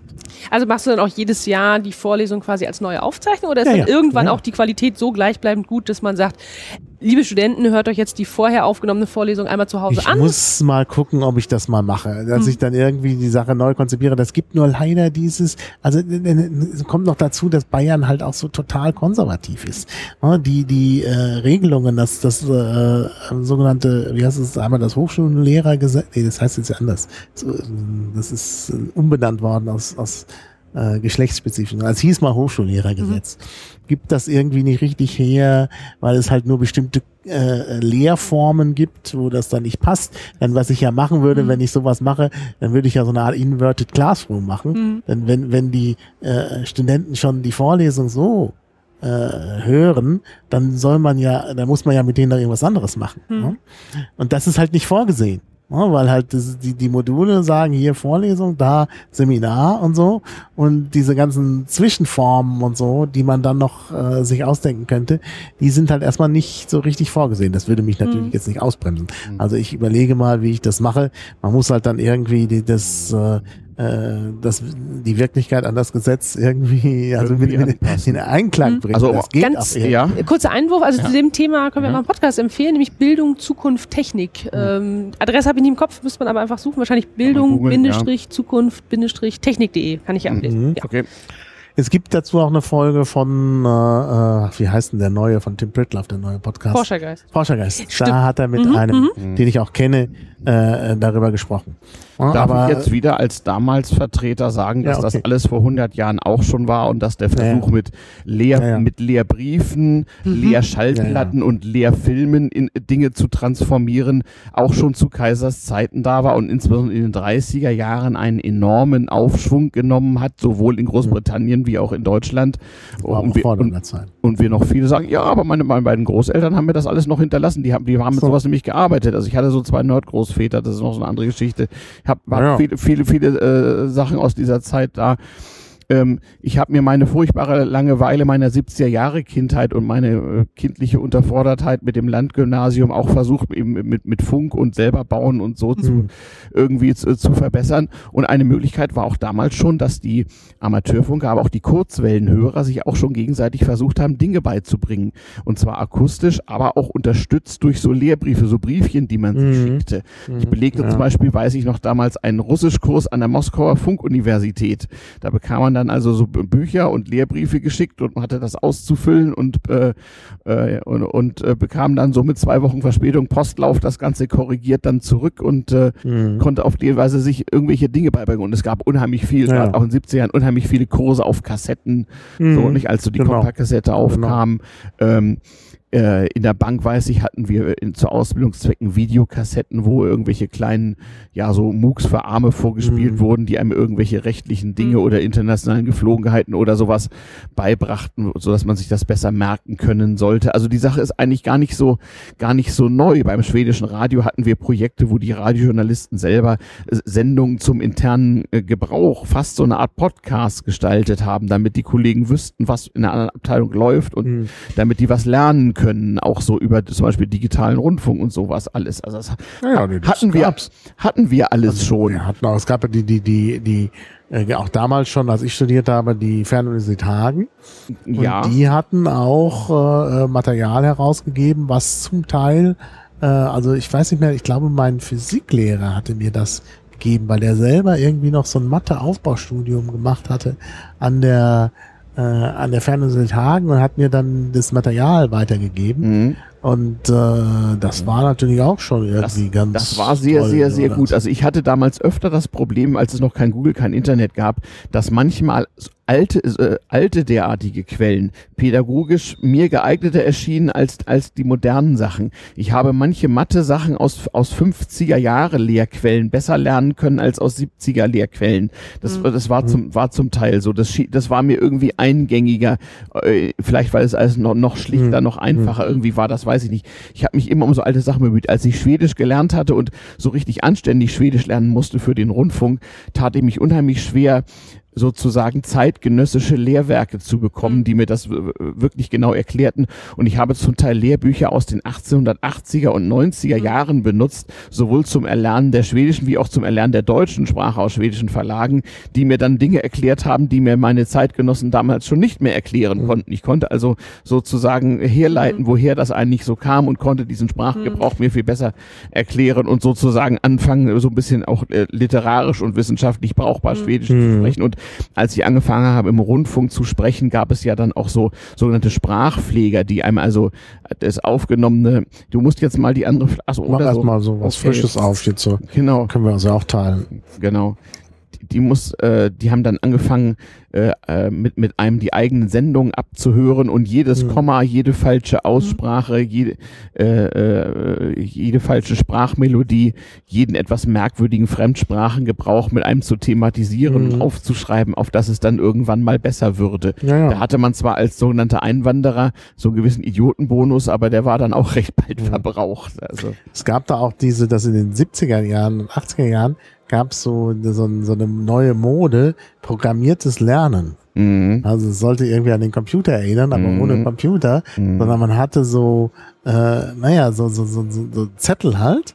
Da gab es dann eine Übung, dann sollte man das, die, die zweiten Teil der Seite zuhalten, da war dann die Lösung. Wenn man das dann einigermaßen äh, hingekriegt hat, konnte man nach der Lösung gucken mhm. und dann ging es weiter. Mhm. Es ging dann halt immer weiter mit mhm. solchen Übungen durch, also das, das, mhm. das, das, das hieß dann programmiertes Lernen mhm. und das gab's auch für Fremdsprachen. Mhm. Also der große Hype zum Beispiel zu der Zeit. Sprachlabore und so. War eben, ja, das war so na, vom Sprachlabor nachempfunden, aber eben auf Papier. Da gab es äh, so einen Esperanto-Kurs, Esperanto Programmita, also programmiertes Esperanto, was eben so konzipiert worden war, auch von einem Pädagogen. Und das war irgendwie der letzte Schrei. Und mhm. irgendwie, aber weiß ich nicht. Also das ist, äh, da fehlte dann eben doch noch der Computer. Das war so ein bisschen ja. vor ja. dem Computer. Äh, ein Punkt noch zu dem, äh, mhm. Stefan, was du eben meintest. Mhm. Ähm, dass du aus alten Lehrwerken manchmal mhm. besser lernen konntest ja, als äh, aus neueren. Also mhm. das ist mir leider erst sehr spät während des Studiums aufgefallen. Mhm. Ähm, ich hatte zum Beispiel auch Chemie und da war sehr oft der. Fall vorhanden, dass man aus wirklich alten, also 1800er mhm. irgendwas, mhm. ähm, Chemie, Paper, Rezepte nachkochen, hieß es bei uns, oder ja. wahrscheinlich generell, ja. musste und dadurch, dass es dann ja schwer zu lesende, schlecht eingescannte Qualitäten oder sowas waren, hat man leider sehr früh den Eindruck bekommen, dass der ganze alte Kram irgendwie Mist ist. Und dann so die mhm. Google-Suchen waren dann immer schon auf, okay, die letzten drei Jahre, zeigt mir nur das, mhm. eingestellt. Und ähm, ja, weil man so den, mhm. die Illusion hatte, dass sich vielleicht auch gerade die neuesten Erkenntnisse als besonders wertvoll herausstellen oder die Hoffnung, die sich ja sicherlich nicht in jedem Fall ähm, bewahrheitet hat. Wobei sich das jetzt ja auch verändert durch das äh, irre Urheberrecht, dass eben die letzten sagen wir mal, 80, 90 Jahre praktisch nicht zugänglich mhm. sind wegen mhm. des Urheberrechts und was davor ist, das ist dann zugänglich und dann kann man es auch. Äh genau, aber das ist technisch sehr anstrengend zu erschließen und ja. dann erst in diesem sozusagen urheberrechtlich ausgeblockten mhm. Bereich äh, sind dann die Sachen, mhm. die gut genug mhm. wären, aber ja. Tja. Ja. Und vielleicht dann auch die Höhen der Pädagogik wieder gespiegelt. Ja, so, ja so, so, so ein bisschen. Also zum, hm. zum, zum Statistiklehren habe ich Aufzeichnungen benutzt, die bekam ich von meinem eigenen ersten Statistiklehrer, der in den 80er Jahren schon sehr alt war, es war ein Südafrikaner. Der hatte noch äh, vor dem Krieg in Großbritannien studiert und der gab mir 30, äh, britische 30er Jahre Statistikskripte und die habe ich hm. in Schweden mit großem Erfolg benutzt. Also das hm. hat tatsächlich funktioniert. Hm. Äh, unter anderem von A.S. Fischer, dem der als unter dem Namen Student, weil er so schlecht schreiben konnte, publiziert und dann die Student-T-Verteilung äh, sozusagen erfunden hat. Mhm. Den, den gab es da auch noch. Also das so, habe ich ja nie gemacht. So, so, sozusagen live. So wie mein erster Informatiklehrer noch bei Herrn Zuse himself Vorlesung gehört hatte und mhm. so, sowas. Also, also alte Sachen haben manchmal wirklich, wirklich äh, was mhm. für sich. Alte Wörterbücher aus der Bibliothek glauben wir aber relativ einfach und auch alte mhm. Grammatiken und sowas waren mhm. relativ leicht. Mhm. Ähm, ich habe in der Schule mit großer Begeisterung Latein gelernt, mit Hilfe von Lehrbüchern aus den 1840er und 50er Jahren. Mhm. Und äh, diese Bibliothek hatte Gott sei Dank auch, äh, weil auf dem Land befindlich, überlebt. Da gab es auch für, für viele andere Sprachlehrwerke äh, äh, entsprechende Regale, die zum Teil seit Jahrzehnten nicht angefasst waren. Da habe ich gerne gestöbert. Ich habe in meiner Berufstätigkeit später mich ja auch mit also sozusagen alternativen Lehrmethoden für Management und auch für, äh, für Verwaltung und für Politik beschäftigt, mit Action Learning beschäftigt. Das ist eine Methode, die kommt aus Großbritannien aus den 40er Jahren so. Äh, äh, der Erfinder, der hatte äh, die plötzlich die, die Aufgabe, äh, die, die Luftverteidigung Londons 1940 zu organisieren und musste sehr schnell lernen und mit äh, einschneidenden Konsequenzen und hat nach dem Krieg das dann den, den ähm, Bergwerksingenieuren und äh, vom neugründeten NHS den, den Krankenpflegern angedeihen lassen und hat dafür Preise bekommen und sowas alles und ist im Grunde in Deutschland nie rezipiert worden, in England vergessen worden und ich habe ihn mit ein paar englischen Enthusiasten wieder ausgegraben und wir haben so eine hochmögende Society gegründet, wie man das in Großbritannien eben so macht. Aber was ist denn so die, die äh, Kernbotschaft dieses Active Learnings? Action Learning, äh, äh Action, okay, Re Reflexion, also immer sozusagen mhm. zu gucken, okay, was ist passiert, was haben wir gemacht, was war, was war gut, was war schlecht äh, äh und immer sozusagen so, okay, so, so Regelkreise zu bilden. Mhm. Aktion, Reaktion, Reflexion, neue Handlung und so weiter. Und das, das und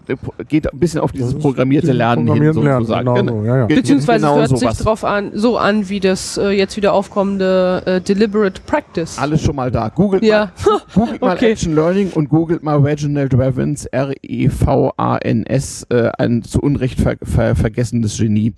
Ähm, oder zum Beispiel eine Weile war sehr bekannt bei Personalauswahlverfahren sogenannte Assessment Center, ne, mhm. so Rollenspiele für zukünftige mhm. Angestellte. Ja, ja, ja. Äh, das kommt aus der deutschen Wehrmachtspsychologie der 30er Jahre. Die mussten ja Offiziere rekrutieren.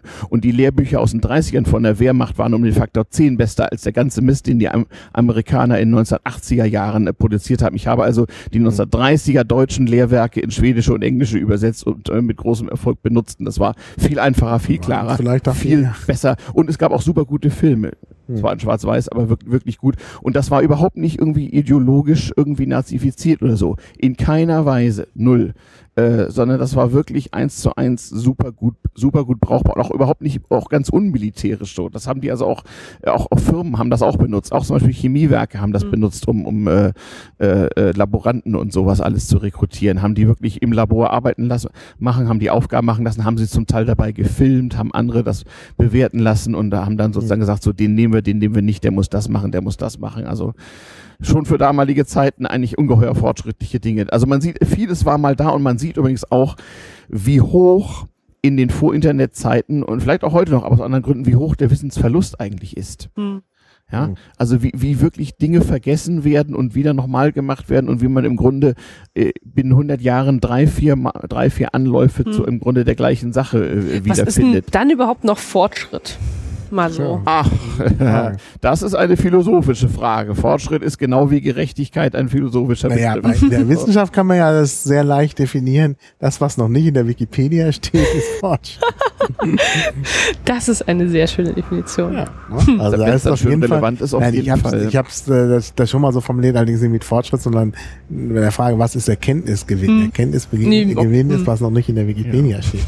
Ansonsten also, müssen ja alle Erkenntnisse schon drin Also sein. mir ist es ein Anliegen, auch mit damals TM einfach eine Möglichkeit hm. zu schaffen, gar nicht en Detail, aber einfach äh, den Gedanken äh, mhm. zu erhalten und zu schärfen, einfach mal zu gucken, was haben denn unsere mhm. Vorfahren so gemacht.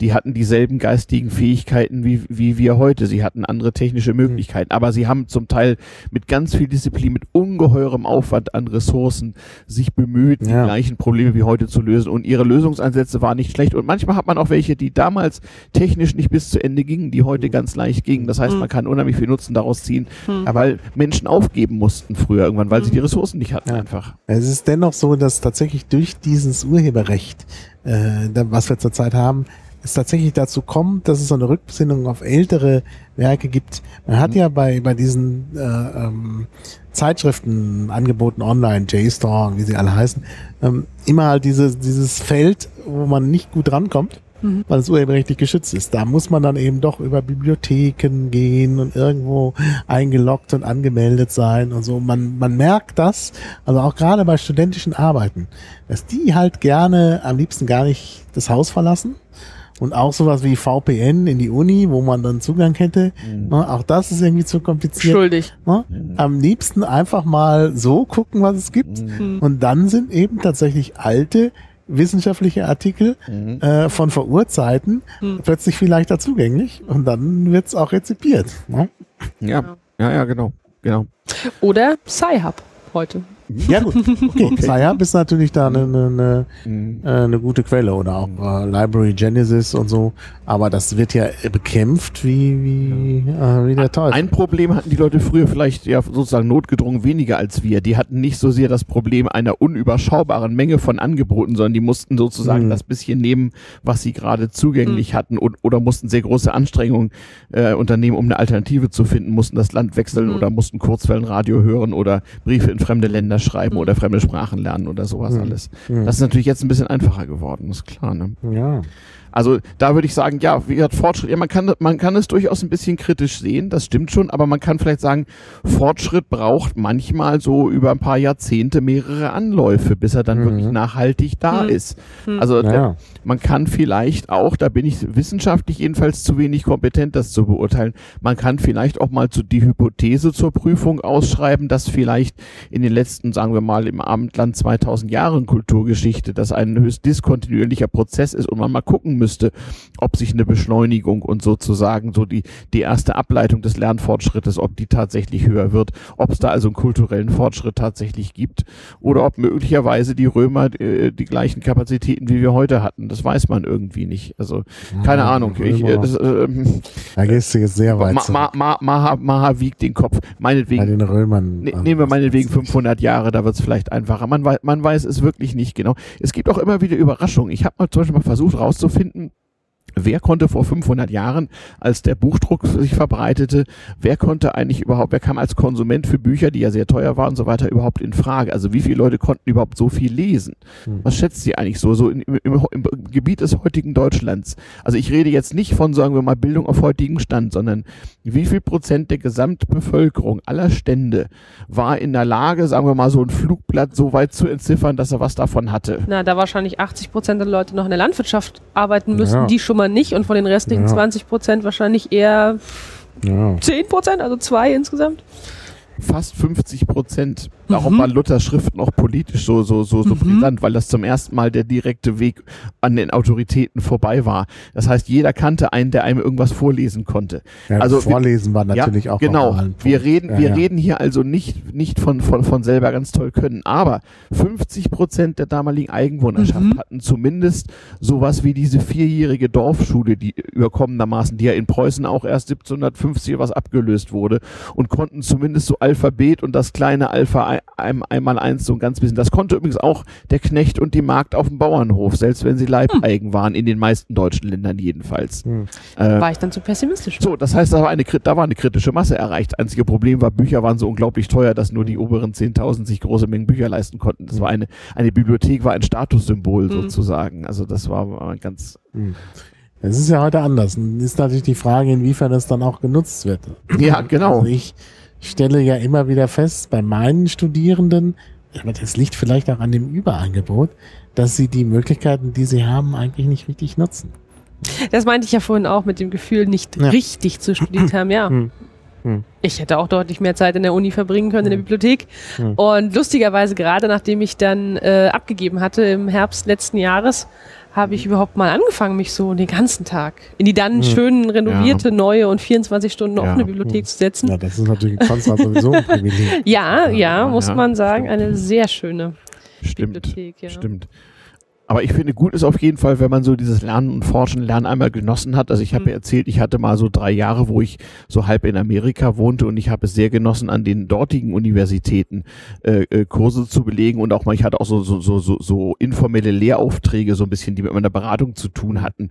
Und da sozusagen mal zu gucken, wie das da funktioniert und äh, habe da auch sehr, sehr viel von profitiert. Da gab es ja schon so ein bisschen Internet, aber das war auch noch rudimentär. Mhm. Wir haben uns, wir haben uns Word-Dokumente per E-Mail über den Atlantik Mhm. geschoben hin und her und haben so pseudo-kollaborativ an Word-Dokumenten rumgeschrieben und ein bisschen an PowerPoint und sowas alles.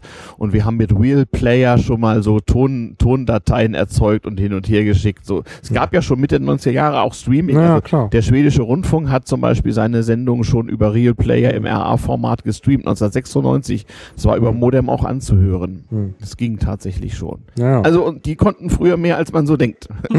Das glaubt man Naja, überhaupt man nicht. konnte vor allen Dingen auch, also das war ja nun ganz alter Zeit, was heißt, also Anfang des 20. Jahrhunderts. Mhm. Ja, da wurde in Wien die Post wie oft am Tag ausgeliefert? Was schätzt Drei. Hast du mir gestern erzählt. Also in, Deu also von in, also in Deutsch. Sechsmal, Sechs am Es war, glaube ich, mal eine Frage, ob, man, ob äh, Privat- oder Geschäftskunde, kann das sein, dass es ein Unterschied war?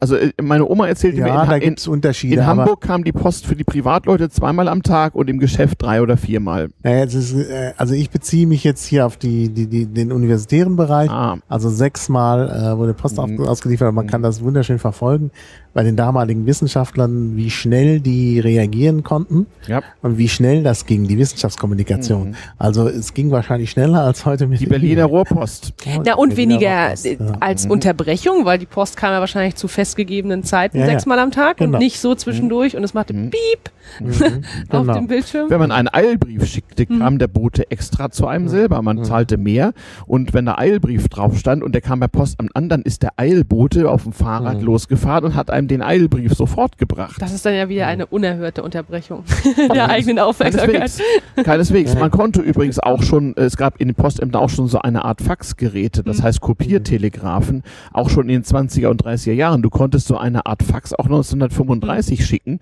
und da ist dann auch jemand losgeradelt und hat sozusagen dieses Faximile äh, dir gebracht. Das kostet natürlich ein rasendes Geld, etwas mehr als eine Reichsmark pro Seite, damals der Stundenlohn eines Facharbeiters, aber es war möglich und wurde auch benutzt. Mhm. Also es, Ja. ging, schon- es ging schon ganz, ganz viel. Ja, ja, das ging sehr viel. Ja, das muss man sagen.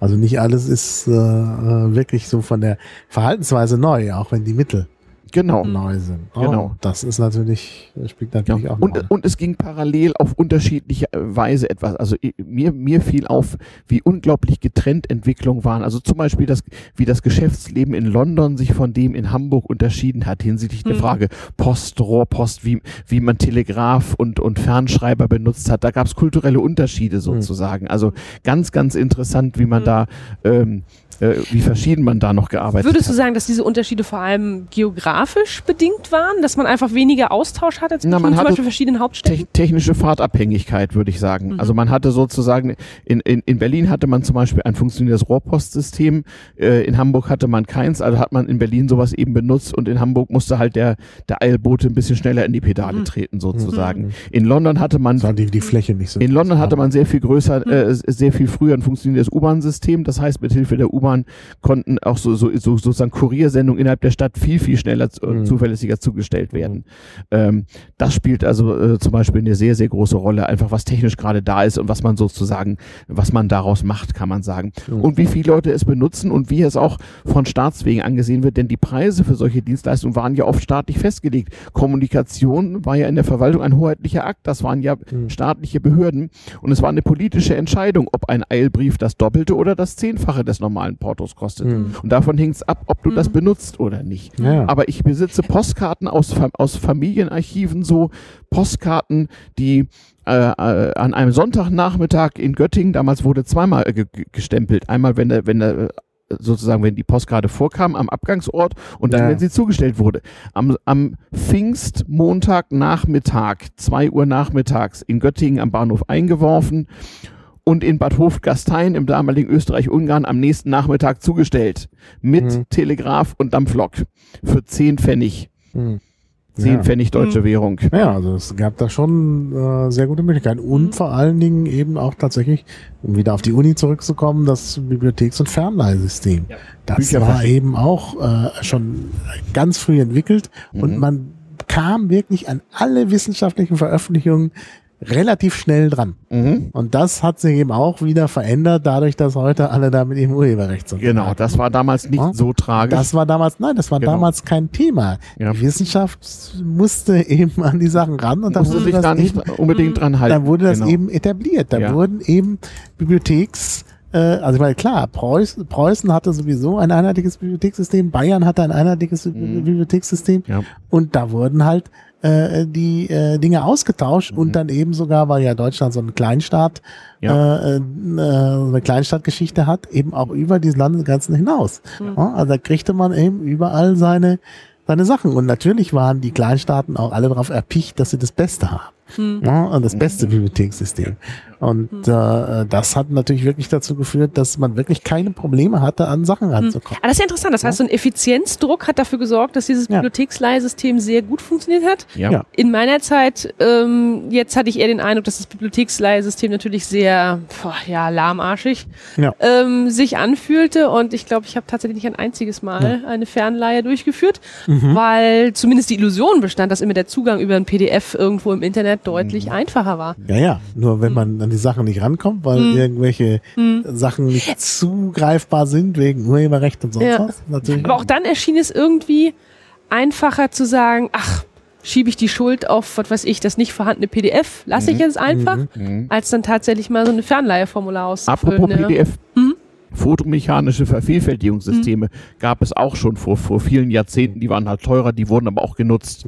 Es gab Ja, an Universitäten Einrichtungen, wo Bücher zur Not auch tatsächlich fotomechanisch vervielfältigt wurde und also sozusagen eine 1 zu 1 Kopie in Das Versand gebracht. Fernleihformular, das war auch nochmal so ein spezielles Ding. Das musst du weil mal man erzählen. Nämlich die Das früher, kenn ich auch noch. Die mussten nämlich früher auf jeden Fall mit einer Schreibmaschine Mhm. ausgefüllt werden. Mit Durchschlag.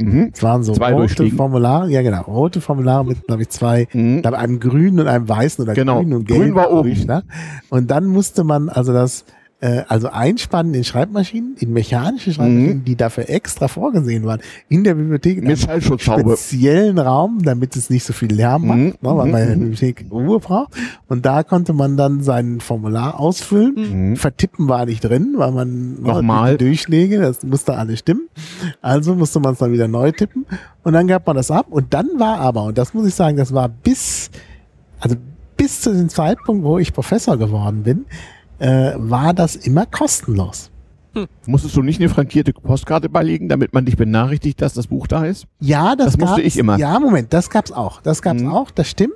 Man konnte das aber umgehen, Mhm. wenn man an irgendeinem, also uni-intern an einem Institut war, wo das per Hauspost hingeschickt werden konnte. Ein Fach. Ich hatte eine Hummeluniversität. Genau, ich hatte nämlich, genau, ich hatte ja. ein Fach am Ja. Institut für Sprachwissenschaft Mhm. und dann musste ich nicht diese, diese ähm, äh, Marke da aufkleben. Mhm. Und das wurde eben einfach, das war, gehörte einfach mit dazu. Mhm. Also es war damals innerhalb von Nordrhein-Westfalen kostenlos und ich glaube, man musste, wenn man das aus einem, wenn, wenn es das nicht in Nordrhein-Westfalen gab, musste man noch so eine komische Gebührenmarke, so Ja. eine Marke mit dem Konterfei des Übrigens, Bayern vom Stein. Weil ich das weiß, genau, genau, die Bibliotheksgebührenmarke. Und da 25 Pfennig. Genau. Und da hinten, da, da hinten dran geflanscht war übrigens die Ministerial, Ministerialbürokratie. Ich hatte dann, weil ich ein Ministerium in einem, in einem deutschen Bundesland beraten hatte, hatte mir da ein Fach einrichten lassen und konnte mir an dieses Fach von allen deutschen Bibliotheken und auch den Bibliotheken der Parlamente und so, die hatten ja auch ganz tolle Ausrüstung, konnte mir da Bücher hinschicken lassen. Das war natürlich großartig. Und bei internationaler Fernleihe hast du das auch mal gemacht, mit, mit, dem, die, was dann in Englisch oder Französisch auszufüllen war. Ja, ja, das, Das war, war noch noch, viel mal, schlimmer. noch mal komplizierter, genau. Da war dann noch, dann reichte auch dieses rote Ding nicht mehr.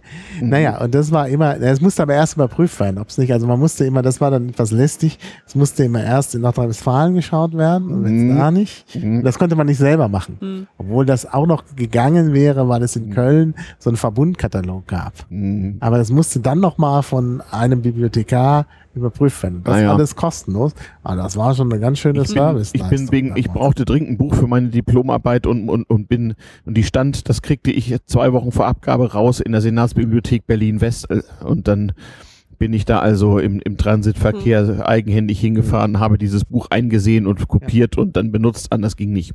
Naja. Mhm. Ja, manchmal gab es auch so Sachen, dass dann irgendwas nur schwer lieferbar war, aber man wusste, es ist in Bayreuth. Oder nur Und dann Lesesaal. haben das, dann haben die mir das, den Artikel, den ich unbedingt brauchte, aus Bayreuth gefaxt. ja, für ordentlich Geld. Nee, nee, Nee, war, Weil du war, Professor warst nicht, oder? Nein, da war ich noch nicht Professor. Also, Aber da war das, das, das war. musste mal bezahlen, eine Mark die Seite oder so. Nee, nee, die hatten das extra gemacht, weil, Mhm. weil das irgendwie anders nicht ging. Mhm. Das war die einzige Möglichkeit. Was für ein Elend. Ja. Also das, ist, äh, das Ja. war schon, also war schon irgendwie umständlich und doch funktionierte es. Und wie gesagt, also ich will nicht sagen, früher war es besser, im Gegenteil, Mhm. aber es gab halt nicht diese unmöglichen Urheberrechtshürden, an denen ich Nee, es jetzt gab halt andere Probleme, ja. verzweifle, Ja. wenn man nicht irgendwie die, die, das ist dunkle Netz, die dunklen Seiten des Netzes konstatiert. Mhm. Aber also das ist wirklich zum Teil sehr viel schwieriger, weil ich habe es jetzt gerade wieder, Mhm. ich wollte dieses Sonderheft von der, äh, da gibt es eine deutsche Polizeizeitung, die haben ein Sonderheft gemacht über Schleierfahndung. Mhm. Und da ich so ein bisschen auf der Spur des Wortes Schleierfahndung war, wo das denn nun eigentlich herkommt, Mhm. wollte ich dieses Heft haben. Und das ist nicht im normalen universitären Fernleihsystem drin. Mhm. Oh, Damit haben sich nicht. schon mal wahrscheinlich 99 Prozent der jungen, ungeduldigen, möglicherweise interessierten Leser ausgeschlossen. Ja, ja, na, es ist, also ich habe dann mehrfach den Hinweis bekommen, ich könnte das Heft ja für 17 Euro kaufen. Mhm. Mhm. Mhm. Aber ich habe mir gedacht, meine Güte, wofür haben wir dieses ganze, wofür beschäftigen Hab wir als- hochbezahlte Habe ich als Bibliothekare? Das oft gemacht, muss doch machbar wenn sein. man da ein Etat für hat oder es besteht ja, na, ich habe ja auch den Etat, nur es besteht ja Mhm. irgendwie jetzt nicht die Notwendigkeit, dass ich das so schnell habe.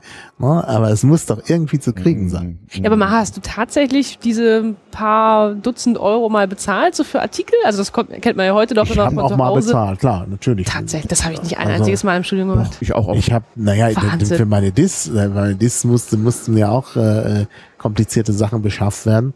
Und da habe ich dann auch schon mal was bezahlt. Da gab es dann auch schon, ist das Subito oder so? Das Ja, ging dann Subito, irgendwie los. Und da konnte man auch gegen geringe Gebühr irgendwelche Artikel bekommen. Und da das damals eben, da es noch keine PDFs gab, haben die das tatsächlich auch irgendwie eingescannt. Und da musste man irgendwelche geringen Gebühren zahlen. Aber das, das war alles, äh, Also Subito war eigentlich eine Realsatire, das Wort Subito Ja, ja, dafür ja, zu benutzen. Aber das war nicht ein Verlag? Also das Subito meinte ich jetzt. Fernleihdienst. Ah, okay. Hm. Das meine ich jetzt nämlich so einzelne Mhm. Artikel von einem Verlag kaufen, weil sie eben nicht offen zugänglich Ja, waren. Oder über die Bibliothek schon Mhm. abgegolten waren. Ja, ansonsten, also es, es, es klappt halt immer noch, dass man über Bibliotheken Dinge auch bekommt. Also so ist es ja nicht. Ne? Zum Ja. Teil muss man halt selber, also, zum, also auch da, deutsche Bibliotheken oder vielleicht besonders bayerische Bibliotheken sind immer gerne so auf so, sind immer gerne konservativ. Also Mhm. wenn sie irgendwas haben, was es in gedruckter Form gibt, dann Mhm. wollen sie nicht unbedingt für teures Geld da auch noch was äh, online bestellen. Mhm. Da muss man halt tatsächlich hergehen und äh, äh, dann selber scannen, was Mhm. eigentlich auch nicht erlaubt ist, aber es geht halt nicht anders. Ich kann das auch, das möchte ich auch meinen Studenten nicht zumuten. Also ein ein Semesterapparat, also es gibt, ich habe ja noch so ein paar altvordere Kollegen, die so ein Semesterapparat in der Bibliothek zusammenstellen. Mhm. Aber das ist, Ja. Stimmt, das hatten wir Also- auch. Man, man hatte ein, man, das Skript für eine Vorlesung konnte man sich zu Sprechstunden bei der Sekretärin des Herrn Professors ausleihen und dann eigenhändig einmal durchkopieren, so für das Semester. ja, ja, nee, und, und inzwischen gibt's halt diese Campus-Systeme Mhm. und da will ich natürlich die Sachen da einstellen. Also das ist doch, Mhm. Also das ist, aber wie gesagt, es ist manchmal auch nicht erlaubt und so. Wie gesagt, oder ich komme über, Ja. über dunkle Kanäle an die entsprechenden PDFs, weil Genau. ich mir denke, bevor ich jetzt hier eine Hilfskraft hinstelle, die, die Mhm. sich da die Arbeit macht, Ja. und es gibt es auch aus dem dunklen Kanal, denke Mhm. ich, ist vielleicht manchmal der dunkle Kanal die bessere Lösung. Solange es nicht der schwarze ist. Da wurde ich dann Ja. irg irg irgendwie verwöhnt, als ich das dann nach, nach meiner, äh, Also ich sage jetzt, Entschuldigung, ich sage immer dunkler Kanal. Also ich meine jetzt natürlich schon sowas wie Science Hub und so, also Sachen, Mhm. die halt nicht wirklich verboten sind. So. na gut.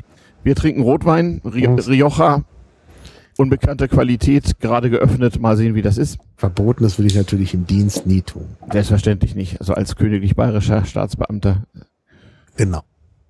Da hat man ja noch Vorbildfunktion. Mhm. ja, ja. Deshalb. Also Genau. das- Och, das ist ja ganz apart. Ja. Sieh mal einer an. So war das damals.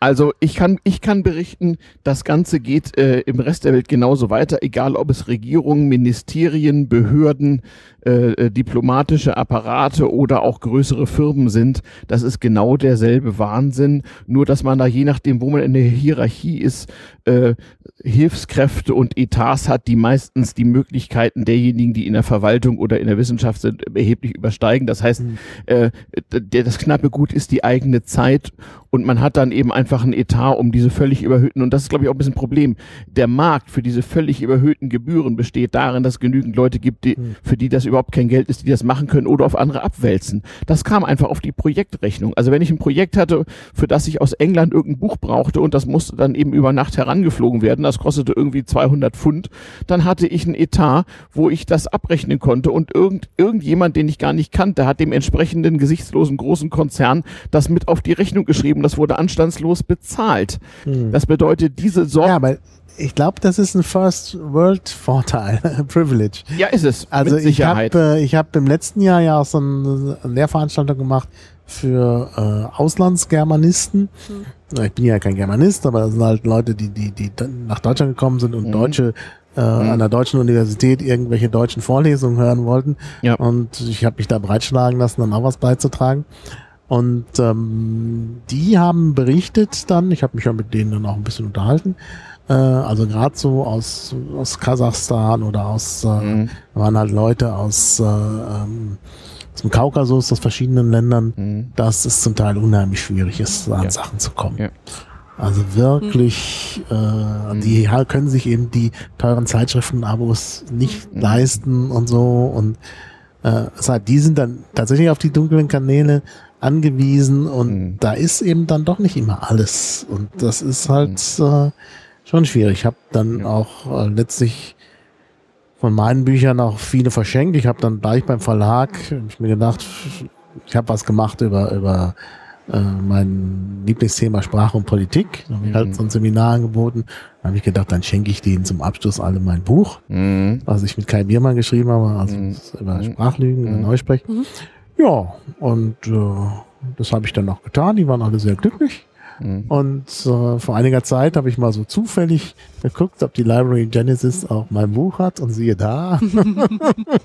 also das ist nicht ganz unfruchtbar ja. gewesen. Musstest ja, du dich, dich nicht mit dem Verlag streiten? Also mein letztes in Deutschland publiziertes ja. Buch war von 2008, dann habe ich damit aufgehört und was ich jetzt schreiben will, überlege ich mir gar nicht mehr in normalen Verlagen ja, zu publizieren. Denke auch, sollte man ich, vielleicht ich, nicht mehr machen. Nein, weil ich bekam, also ich bekam 30 Autorenexemplare und den Rest hätte ich teuer kaufen sollen ja, und ich, auch, und ich musste mich da richtig streiten und ich bin jetzt also 30 Autorenexemplare ist auch schon sehr viel. ja, wahrscheinlich, naja, das war Zehn bekommen. War auch nicht gerade der dollste aller Verlage. Ich bin ja nicht so ein renommierter Wissenschaftler wie du so. Aber immerhin, äh, ich musste also äh, wirklich darum kämpfen und habe dann mir überlegt, also das nächste, was ich schreibe, das ist ja dann auch nicht in dem Sinne wissenschaftlich. Mhm. Es sind zwei Sachen, äh, die, äh, die werde ich vielleicht wirklich aus Prinzip nicht mehr bei ir irgendwo in einen konventionellen Verlag geben, weil es eigentlich ein Unding ist und nicht mehr in die Zeit passt. Mhm. Wir haben beim Fischer Verlag in den Vertrag reinschreiben lassen, dass äh, Urheberrechtsverletzungen nicht verfolgt werden sollen. Ah. Hm. Frage, ob so eine Klausel wirksam ist. Da hätte ich ja als Schmalspurjurist so meine Zweifel, ob man das darf, aber. Naja, also ich bin da der Urheber. also als ja, Urheber, das ist richtig. Aber ob du, als Urhe als, ob du als Urheber die, na, naja gut, äh, wir, wir weichen ab, das können auch andere Leute besser. Aber verwandtes Thema, wann habt ihr denn zum ersten Mal von Open Access gehört? Also für mich so im Studium 2006 bis 2009 so als ähm, ja, dann das erste Mal erst auch so spät, weil 2009 ja, war so als die Bachelorarbeit für mich ich habe ja so. ich habe ja 2003 mit der Wikipedia angefangen mhm. und in dem Zusammenhang glaube sogar ziemlich am Anfang also schon bei der ersten im ersten Wikipedia Treffen gab es einen Vortrag über Open Access also mhm. ganz also an also nach der Jahrtausendwende mhm. kurz nach der Jahrtausendwende also das war das also schon schon lange im mhm. Gespräch und man ist mhm. eigentlich auch nicht wirklich weiter. Mhm. Ja? Also irg irgendwann gab es ja dann diese verschiedenen Kategorien von Open Access und so, mhm. aber das ist auch schon lange. Also weiß nicht. Also ja.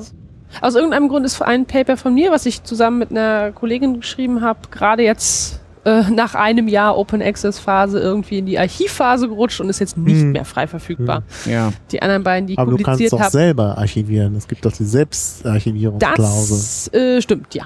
Aber das ist dann gleich wieder mehr Aufwand für Ja. den Leser, erstmal noch rumzusuchen, Ja, ja, wo ist das es denn muss ich übrigens archiviert. jetzt auch mal langsam angehen. Ich habe äh, ich hab einen Teil meiner Sachen sind halt schon selbst archiviert.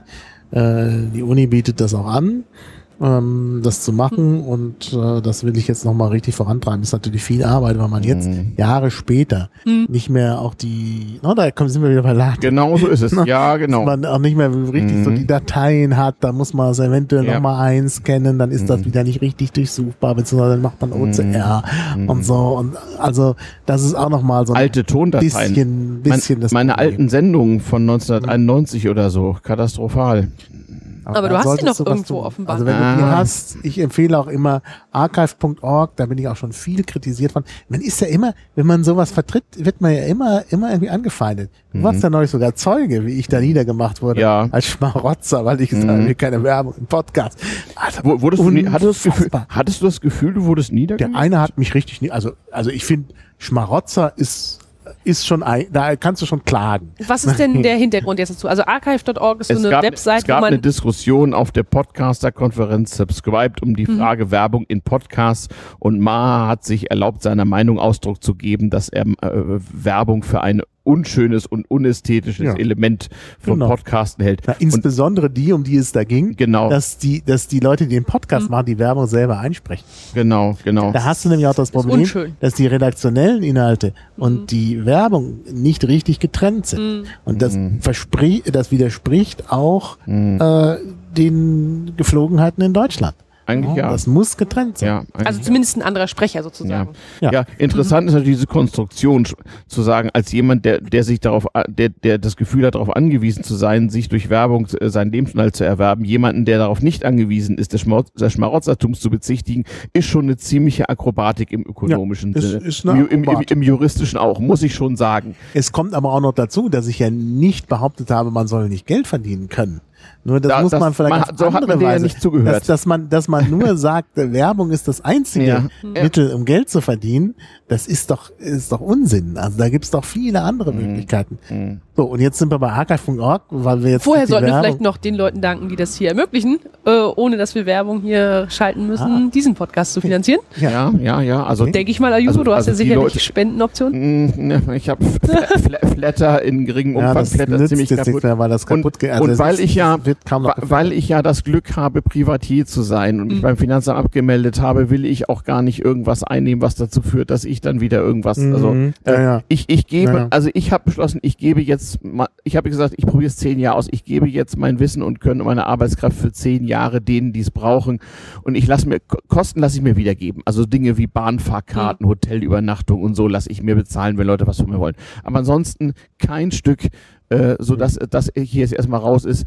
Und ich freue mich aber trotzdem natürlich also also auf der emotionalen Ebene freut sich jeder Mensch. Ich freue mich über Hörerpost Ja, ich klar. freue mich über Postkarten aus dem Urlaub.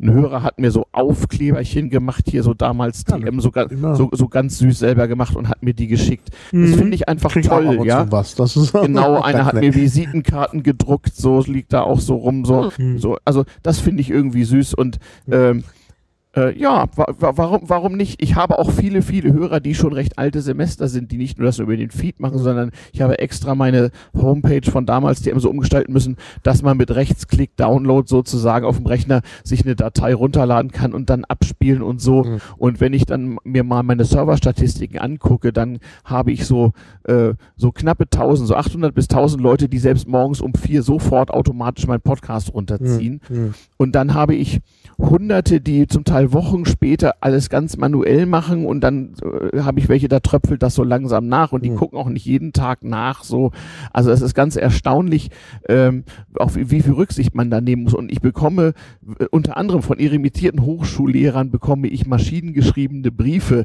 Dieser oder jene Fakt sei aber so oder so nicht ein, nicht zu Mhm. bewerten und ich hätte dies oder jenes vergessen. Ja, gut. Und das, ja- freut mich dann aber auch. das Aber auch. und diesen Leuten schreibe ich dann aber auch tatsächlich so Karten drin, schreibe ich dann also zumindest handschriftlich auch wirklich mit, auf der, mit der Schneckenposten zumindest einen Dank zurück und keine E-Mail, weil ich irgendwie das Gefühl habe, jetzt, jetzt müsste ich dem da Respekt erweisen, so der sich da Mhm. so viel Arbeit gemacht hat und offensichtlich hohem Alter sein Ja. uraltes Wissen mit mir geteilt hat. So. Aber Das ist schon okay, schön. aber das Ja. ist ja nun auch von Anfang an hier nicht kommerziell und das soll irgendwann als ein Zeitdokument möglichst lange im Internet stehen und auf Archive.org und so weiter. Ja. Und das ist ein Hobby und einen anderen Anspruch habe ich hiermit auch nicht. Hm. Und es ist auch völlig okay, wenn in meinem Podcast Gläser klingen, wenn es klappert, die Qualität nicht immer ganz toll ist Ja, und, die, und die Homepage, naja, ähm, das ist was ganz anderes. Wenn ich dafür Geld verlangen würde, hätte ich sicherlich einen anderen Anspruch. Aber der, jetzt nochmal zurück zu Hm. Archive.org, weil ich das also schon für wichtig finde. Also es gibt Möglichkeiten, seine Sachen zu archivieren, Mhm. so dass alle darauf zugreifen können. Also Archive.org ist so eine Möglichkeit, Mhm. aber auch äh, Wikimedia mal Commons gehört, ja. ist auch so, ein, so eine Möglichkeit. ja. Ich finde, davon sollte man Gebrauch machen. Also nicht alles immer nur bei YouTube hochladen, Mhm. sondern auch bei diesen Anbietern, die es halt auch nachhaltig, meine Archive.org will das halt nachhaltig wie so eine Bibliothek. Damals wieder- CM gibt's auf YouTube, aber nur damit es besser Ja. gefunden wird. Ja, das habe ich auch. Ich habe meine Vorlesungen auch alle bei YouTube inzwischen, weil das die Studenten eher anschauen als äh, Aber da habe ich dann ja mal eine technische Frage. Also vielleicht habe ich ja archive.org noch nicht verstanden, aber wird man da nicht ausgewählt, dort aufgenommen zu werden? nee. Du registrierst dich und du schickst dann deine Sachen dahin. Das würde ich mir zum Beispiel nicht trauen, meinen eigenen Podcast als so relevant zu bewerten, dass er dort auch Wenn- noch wenn du etwas- archiviert wird, wenn du zusätzlich zu Wenn der du Webseite. etwas für ewig aufbewahren willst, wir haben an Bord der CBS in Berlin äh, Mhm. gerade ein IPFS äh, äh, äh, DETDROP, Interplanetary File System, Mhm. mü- müsst ihr mal googeln. Das ist sozusagen eine, eine Möglichkeit, etwas unradierbar und unwiderruflich zu publizieren. Das ist eigentlich Mhm. mehr so gemacht für Leute, die irgendwie als Journalisten oder so irgendwa, irgendwas in die Welt posaunen wollen. Aber da habe ich auch mal ein paar Podcasts hochgeladen und äh, dann bekommt man einen Hashwert und mit Hilfe dieses Hashwerts kann man das weltweit wiederfinden. Es ist ganz Mhm. schwer, das jemals wieder zu radieren. Mhm. Interplanetary File System ist sozusagen ein umgedeutetes Akronym, heißt eigentlich was anderes, aber IPFS könnt ihr ja mal googeln. Ähm, Ich guck und äh, Aber, das ist aber, zurzeit der ganz heiße Scheiß bei dem Hm, Thema. aber Katrin, ich muss Ja. noch mal fragen, warum, warum denkst du denn, dass deine Sachen nicht relevant sind?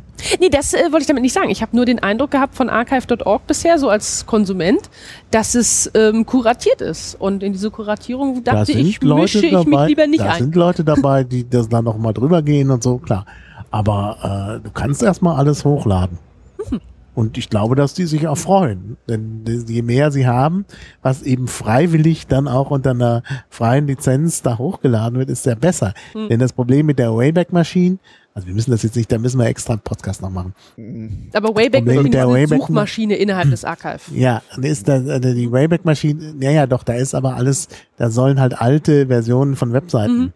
Äh, zugänglich gemacht werden. Und das ist natürlich immer ein bisschen problematisch, Mhm. weil das ja im Grunde auch so ein bisschen die Rechte derjenigen beschneidet, die da ihre ihre äh, Homepages machen, Mhm. äh, denn die können sich dagegen ja nicht wehren und plötzlich sind die Dinge äh, äh, sind die Dinge da auch. Hm. Obwohl Ja. sie aktiv Und, und gelöscht sie worden möchten sind. halt vielleicht das dann wieder ändern und dann sind die alten Versionen da. Hm. Mhm. Also das ist, das ist halt wirklich eine, eine schwierige Sache. Hm. Aber da, wo Leute gesagt haben, hier habt ihr das und es ist äh, äh, unter einer freien Lizenz und, und, und bitte hebt das auf. Also das, äh, äh, da freuen die sich. Mhm. Und sie freuen sich auch über Spenden. Na, dann baller ich die Opus-Files da mal rein. Ja, auf jeden Fall. Also mal. Opus ist so effizient. Das sind so kleine Dateien im Mhm. Verhältnis. Mhm. Also da kann jetzt niemand sagen, dass du den. Äh, außerdem macht das äh, Archiving auch automatisch. Mhm. Die äh, stellen dann aus den Dateien, die du hochlädst, äh, Dateien in allen möglichen Formaten her. Mhm. Ich nutze das immer für meine Vorlesungen, Hm. weil es halt so lästig ist, alles immer umzuwandeln in alle Formate. Mhm. Das heißt, ich äh, mache das so, wie das da aus meinem äh, Mhm. also zunächst mal aus dem Keynote rausfällt, da fallen ja leider auch nicht so wirklich freie Formate raus. Mhm. Und dann äh, schiebe ich die noch einmal durch Auphonic durch. Mhm. Auphonic lädt das dann automatisch bei archive.org hoch und archive.org macht da jetzt ganz viele freie Formate raus. Ja, ja, ja. Und dann äh, ist das da. Und dann lade ich mir das wieder runter, Das um dann die kleinen Dateien auch wieder an meine Studenten zu verteilen. Das schreibe ich mir Also dies die ist ja so- GPN auf. Dies ist ja so, so Work in Progress. Also ich habe jetzt ungefähr 25 Folgen durch. Also äh, es dauert noch so zwei, drei Jahre, bis so die angepeilten 100 Folgen netto Klamauk abgezogen da ist. Und dann mache ich dann eine schöne Website raus. Und dann wird das alles en Blog auch mal so richtig. Ja, ich mache es auch nicht für meine Podcasts. Ich mache es halt für, für die Mhm. äh, für die Sachen, die, die ich in der Uni produziere. Mhm. Die müssen halt irgendwo hin. Die Uni bietet das nicht an. Mhm. Ja. Warum eigentlich nicht? Fällt mir da gerade ein. Genau, warum Aber eigentlich sie nicht? bieten es Sie- nicht an. Das wäre eigentlich ihre Aufgabe. Ja, wäre eigentlich ihre Aufgabe. Ja, müsste man mal. Mhm. Ne? Mhm. Und äh, äh, bei archive.org fällt das automatisch raus durch Auphonic. Ne? Also Auphonic schickt mir das nach, äh, schiebt mir das nach YouTube, nach archive.org und dann ist alles schön. Ne? Mhm. Und Mhm. die vielen Zugriffe habe ich natürlich über YouTube und nicht über archive.org, aber das ist ja egal. Mhm. Später mal. Longtail. Das ist. Longtail ist da vieles, ja. Longtail, ja. In der Tat. Wir, se wir setzen darauf. Ja, Mensch, da können sogar die jungen Leute noch hier was lernen. Sehr gut. Ja, Ja, genau. Ja. Und in 20 Jahren, wenn wir, wenn wir ganz alt sind so, ne, und du auch, und du, du dann so in unserem Alter, ne, kannst du sagen, hier, damals CM, alle schon mal da gewesen, hört euch das mal an. Obwohl, obwohl ich, glaube ich, äh, insofern ein untypischer Alter bin. Ah, das mit dem Alter. Äh, aber, also ich meine, wenn ich mir jetzt meine Kollegen anschaue und, und Mhm. jetzt mal überhaupt nur, wer von denen kennt archive.org? Ja. Also Science Hub haben sie vielleicht schon mal im, im Spiegel gelesen, Mhm. aber archive.org kennt keiner, würde ich wirklich sagen. Mhm. Also meine Hypothese müssen wir dann falsifizieren, Mhm. würde ich sagen, außer mir kennt keiner archive.org von meinen Kollegen am Ort. Eigentlich sind das skandalöse Zustände. Ja, das sind skandalöse Zustände, das sage ich ja. Mhm. Mhm. Ja, so ist es. So war das früher und so kam es, wie es kam, so dass es ist, wie es ist, wie ich hier immer sage. Es hat schon so seine Gründe. Ja, Und wir haben es so ein bisschen beleuchtet, wie es so, wie es so dazu kam. Finde ich eigentlich erstmal so ganz rund. Wir haben jetzt zwei Stunden gepost, gepodcastet. Ist auch, Ja. schon, auch schon ganz schön. Und ja die zweite Weinflasche Wein. angefangen. Ja, ja, genau. Können auch noch ein bisschen weiter trinken so. Den muss ich nochmal für mein Archiv fe- festhalten. Ja, mach das mal, mach das so eine. Wein-App. Ja, ja, ja, ja, auf jeden Fall. Na, und in dem äh, Zeitraum kann ich ja kurz das Fazit vielleicht so für mich äh, Okay. Oh ja. ziehen, dass ja, alles war schon mal da. Der einzige Unterschied ist, dass manches jetzt heute vielleicht schneller geht durch moderne Technik. Eventuell. Das Mhm. scheint sich so durch diesen ganzen Podcast zu ziehen. Ja, aber wir nutzen die Technik noch lange nicht. Unter anderem, diese Technik gibt uns im Prinzip seit 20 Jahren die Möglichkeit, Dinge Hm. leichter und langfristiger zugänglich Hm. zu machen. Aber insbesondere das, die Frage der langfristigen Hm. Zugänglichkeit haben wir Hm. 20 Jahre lang im Internet äh, sträflich vernachlässigt. Hm. Hm. Ja, ein Verwandter von mir hat dazu mal gesagt, Dinge sind erst dann richtig, wenn sie auch von der Mehrheit als richtig erkannt worden sind. Mhm. Das habe ich irgendwo schon mal gehört. Das ist ein bekannter mir Spruch irgendwie. Ach so, okay. Kann sein. okay. Ja, ob das. Das ist eigentlich sehr defetistisch. Wobei man die Frage ist, was ist richtig, was, was bedeutet eigentlich Zum richtig? Beispiel der Ja. Einsatz von modernen Technologien, um Probleme zu lösen, die man dann eben nicht mehr hat. Hm. Die man aber Mhm. jahrelang mit sich mitschleppt, weil man zum Beispiel nicht weiß, dass es eine moderne Technologie gibt, die das Problem löst. Hm. Hm. Also, weiß ich nicht. Ja, wir bekommen hier Applaus. Ja. Da ist also wieder irgendwo ein Sack Reis umgefallen. Ja, ja, schwer zu sagen. Nein, ich habe das schon mal vor langer Zeit äh, Hm. gehört als, als ein Hm. von, von, ich weiß nicht, ich kriege den Zusammenhang im Moment nicht hin, ist ja manchmal, manchmal spontan schwierig so. Hm. Also, ja Gott, richtig oder falsch, äh, auch, auch philosophische Fragen, sogar, sogar Hm, in der ja. Mathematik Hm. habe ich gestern Abend auch wieder gelernt. Ähm, Ja, richtig äh, muss man unterscheiden. Also richtig Genau. und falsch ist noch was anderes als zum Beispiel wahr, wahr und falsch. Okay, genau, dann richtig. äh, richtig im Sehr- Sinne von Ja, Konsens, dass man es jetzt mal Okay, Tut. okay, Hm. okay, okay, okay. zum Beispiel eine neue Technologie einsetzen. Ja, genau sowas. Hm. Ja. Hm. Mhm. Ja. Und sie und sie und lernen sie zu benutzen, also wie beim Lernprozess. Und vielleicht ist der einfach nach 20 Jahren noch nicht hinreichend fortgeschritten. Übrigens Lernprozess, äh, äh, Rotweinflaschen immer offen lassen, damit der Rotwein Ich- atmen kann. Genau, hier Genusscast, Katrin, du musst beim Wir, Genusscast wir fragen, auftreten. wer, wer, wer, wer, du bist ja vom Fach sogar, was den Rotwein angeht. Ähm. Biotechnik, ja, also, Ach so. Na gut, okay, da kann ich ja noch eine lustige Anekdo- Anekdote mal Ja, erzählen. erzähl. Oh ja. der Uni Rostock ähm, gibt es, wie an vielen Unis sicherlich auch, eine lange Nacht der Wissenschaft. ah, Und eine Person, die ich dort kenne, hat sich dann mal den Spaß erlaubt, als quasi Besucherattraktion äh, verschiedene Weine mit chemisch-analytischen Methoden auszuwerten oh ja, und dann quasi so, ich, ich glaube, massenspektrometrische Mhm. Chromatogramme dann mal neben die Mhm. Flaschen zu stellen und dann Ja. zu zeigen, okay, da ist jetzt der Geschmack voller, was auch immer. Ich bin da echt kein Experte für, aber das Chromatogramm sieht doch auch voller aus, oder? Ah, da könnte man sicherlich noch einige Sachen draus machen. Also Da würde man vielleicht schon- auch erstaunliche Dinge bemerken. Also ich meine, wenn, wenn man Wein beim Winzer kauft, ist es ja oft so, dass der dann auch die, die Eckdaten da hat. Also wie viel Mhm. Restzucker, wie viel äh, äh, wie, äh, ja, wie viel Säure drin ist und so. Hörst du eigentlich original verkorkt? Nee, höre ich nicht. Hm, So ein, so ein Wein-Podcast, Ja, dann, ja. also gehört zu meinem Blog.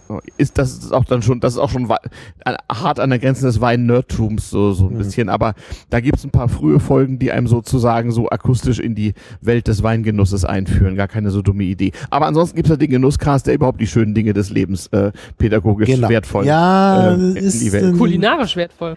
es ist eine, der Genusscast ist halt eine schwierige Sache. Wir sind eben beide keine Experten. Man kann auch dann alles kommen immer, dann sein. kommen immer die Experten und, und meckern. Beziehungsweise Das- das, das, kann man, dann kommen so Sachen wie, ja, das kann man sich nicht anhören, äh, äh, da kann ich nichts lernen. Hm. Wenn Ja. man schon alles über Oliven weiß, braucht man die Olivenfolge ja nicht zu hören. Ja, ja. ja Aber, bei den äh, Oliven kommt die Kritik ja nicht. Oder Das bei ja Schokolade oder, oder Kaffee Nee, oder was kommt die die alle Kritik schon. Doch, es kommt die Kritik bei Kaffee, Ja. kommt die Kritik, bei Whisky, da waren wir allerdings wirklich schlecht. Mhm. Äh, das lag daran, dass ich jetzt nicht so der Whisky-Trinker bin und, und mich auch da aus bestimmten Gründen nicht groß vorbereiten konnte. Wir haben einfach angefangen, das ist immer schlecht, unvorbereitet zu podcasten. Mhm. Ähm, und das, äh, also die Whisky-Folge ist wirklich nicht gut. Aber äh, ansonsten auch, also auch wenn wir, wir schon uns vorbereitet hatten, wenn so Spezialthemen kommen, wo es da so, so eine kleine Nerd-Szene gibt, die ist dann schnell äh, sauer, weil sie irgendwie Aber Ja. wenn es die konstruktive Rückmeldung gibt, ist doch genau das Ziel, dass man selber Ja, was lernt aber- über die aber- Dinge, die man dann berät. Aber Maha, das ist wie mit unseren Mitpodcastern. Wenn man sozusagen die Nerds verletzt, weil man ihr Nerdtum nicht rechtzeitig äh, würdigt, dann muss man die etwas harsche Reaktion auch mal richtig einordnen können. Ja, nee, also, ist schon, ist schon okay. Also, ähm, aber wenn mir dann, wie gesagt, ein alter Mensch zu meinem Podcast schreibt, ich war dabei und äh, folgendes hätten sie erwähnen müssen, dann ist nee, das, das ist ja super. schön. Also, ko- konstruktive bzw. Kritik, aus der ich noch was lernen kann, Mhm. da bin ich immer dafür zu haben. Wozu ich nicht, äh, äh, was ich nicht so gut finde, ist halt, wenn eben diese konstruktive Kritik nicht kommt, sondern einfach nur gesagt wird, naja, aber lame hier, ja. Oder es ist lame. ja, genau. Oder ihr habt ja keine Ahnung. Ja, dann Ja. gib uns doch, lass uns doch teilhaben ja, an deiner genau. Ahnung. Ja, genau. Nee, das, das dann nicht. Ja, ich bin immer, alles immer gut, wenn die Leute was schreiben. Gut, das haben wir als Podcaster alle erlebt, glaube ich, ja. Mhm.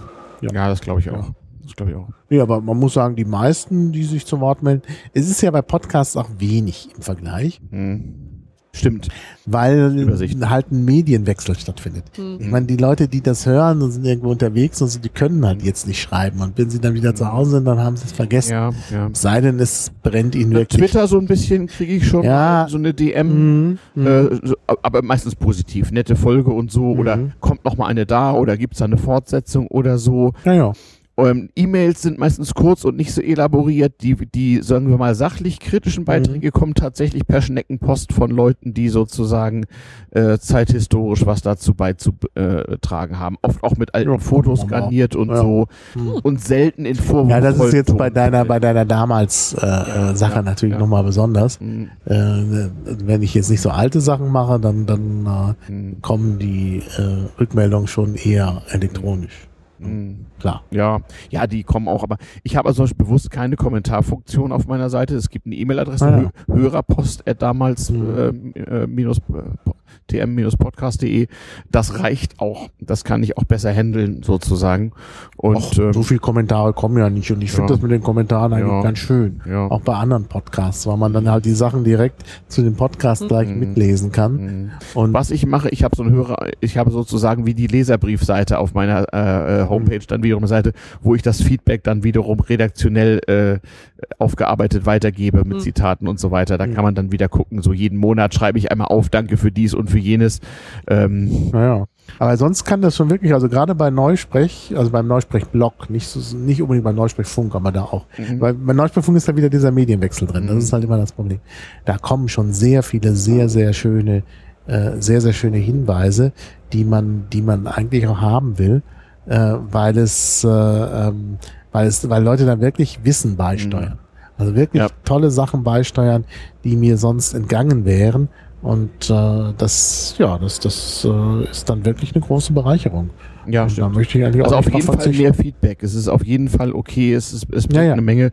Ähm, Ja. Und ich muss sagen, also das, das treibt einem manchmal fast die Tränen in die Augen, wenn ich sehe, wie so alte Leute wirklich so mit letzter Kraft auf ihrer Schreibmaschine, weil ihre Handschrift, das sieht man dann an handschriftlichen Korrektur und Unterschrift, wenn die Leute dann so diese so ganz feine Wellenlinien schreiben, da sieht Hm. man also, wie unglaublich alt sie sind, dann wirklich noch so ihre Erinnerungen zu Papier bringen. Also da weiß man gar nicht, wie man Ja, das stimmt. Das ist natürlich nochmal schön, wenn du, wenn du solche historischen Sachen machst. hm, Naja, da muss ich auch noch mal gucken. hm. Muss mal, ich, du hast mich auf eine gute Idee gebracht. Äh, Ich muss noch mal mit Martin Fischer sprechen. Hm. dass wir nicht nur über Sprache was machen, sondern ich habe auch noch Wissen über die DDR.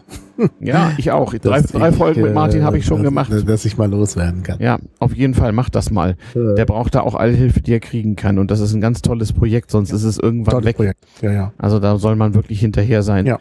Und da kommen auf jeden Fall auch noch ein paar Ja. Folgen. Ja, deshalb, also ich will das auch wirklich gerne unterstützen. Mhm. Ähm, also da Wir ist reden hier nochmal vom Staatsbürgerkunde-Podcast. Äh, Genau. Die Suchmaschine eures Vertrauens hilft euch weiter.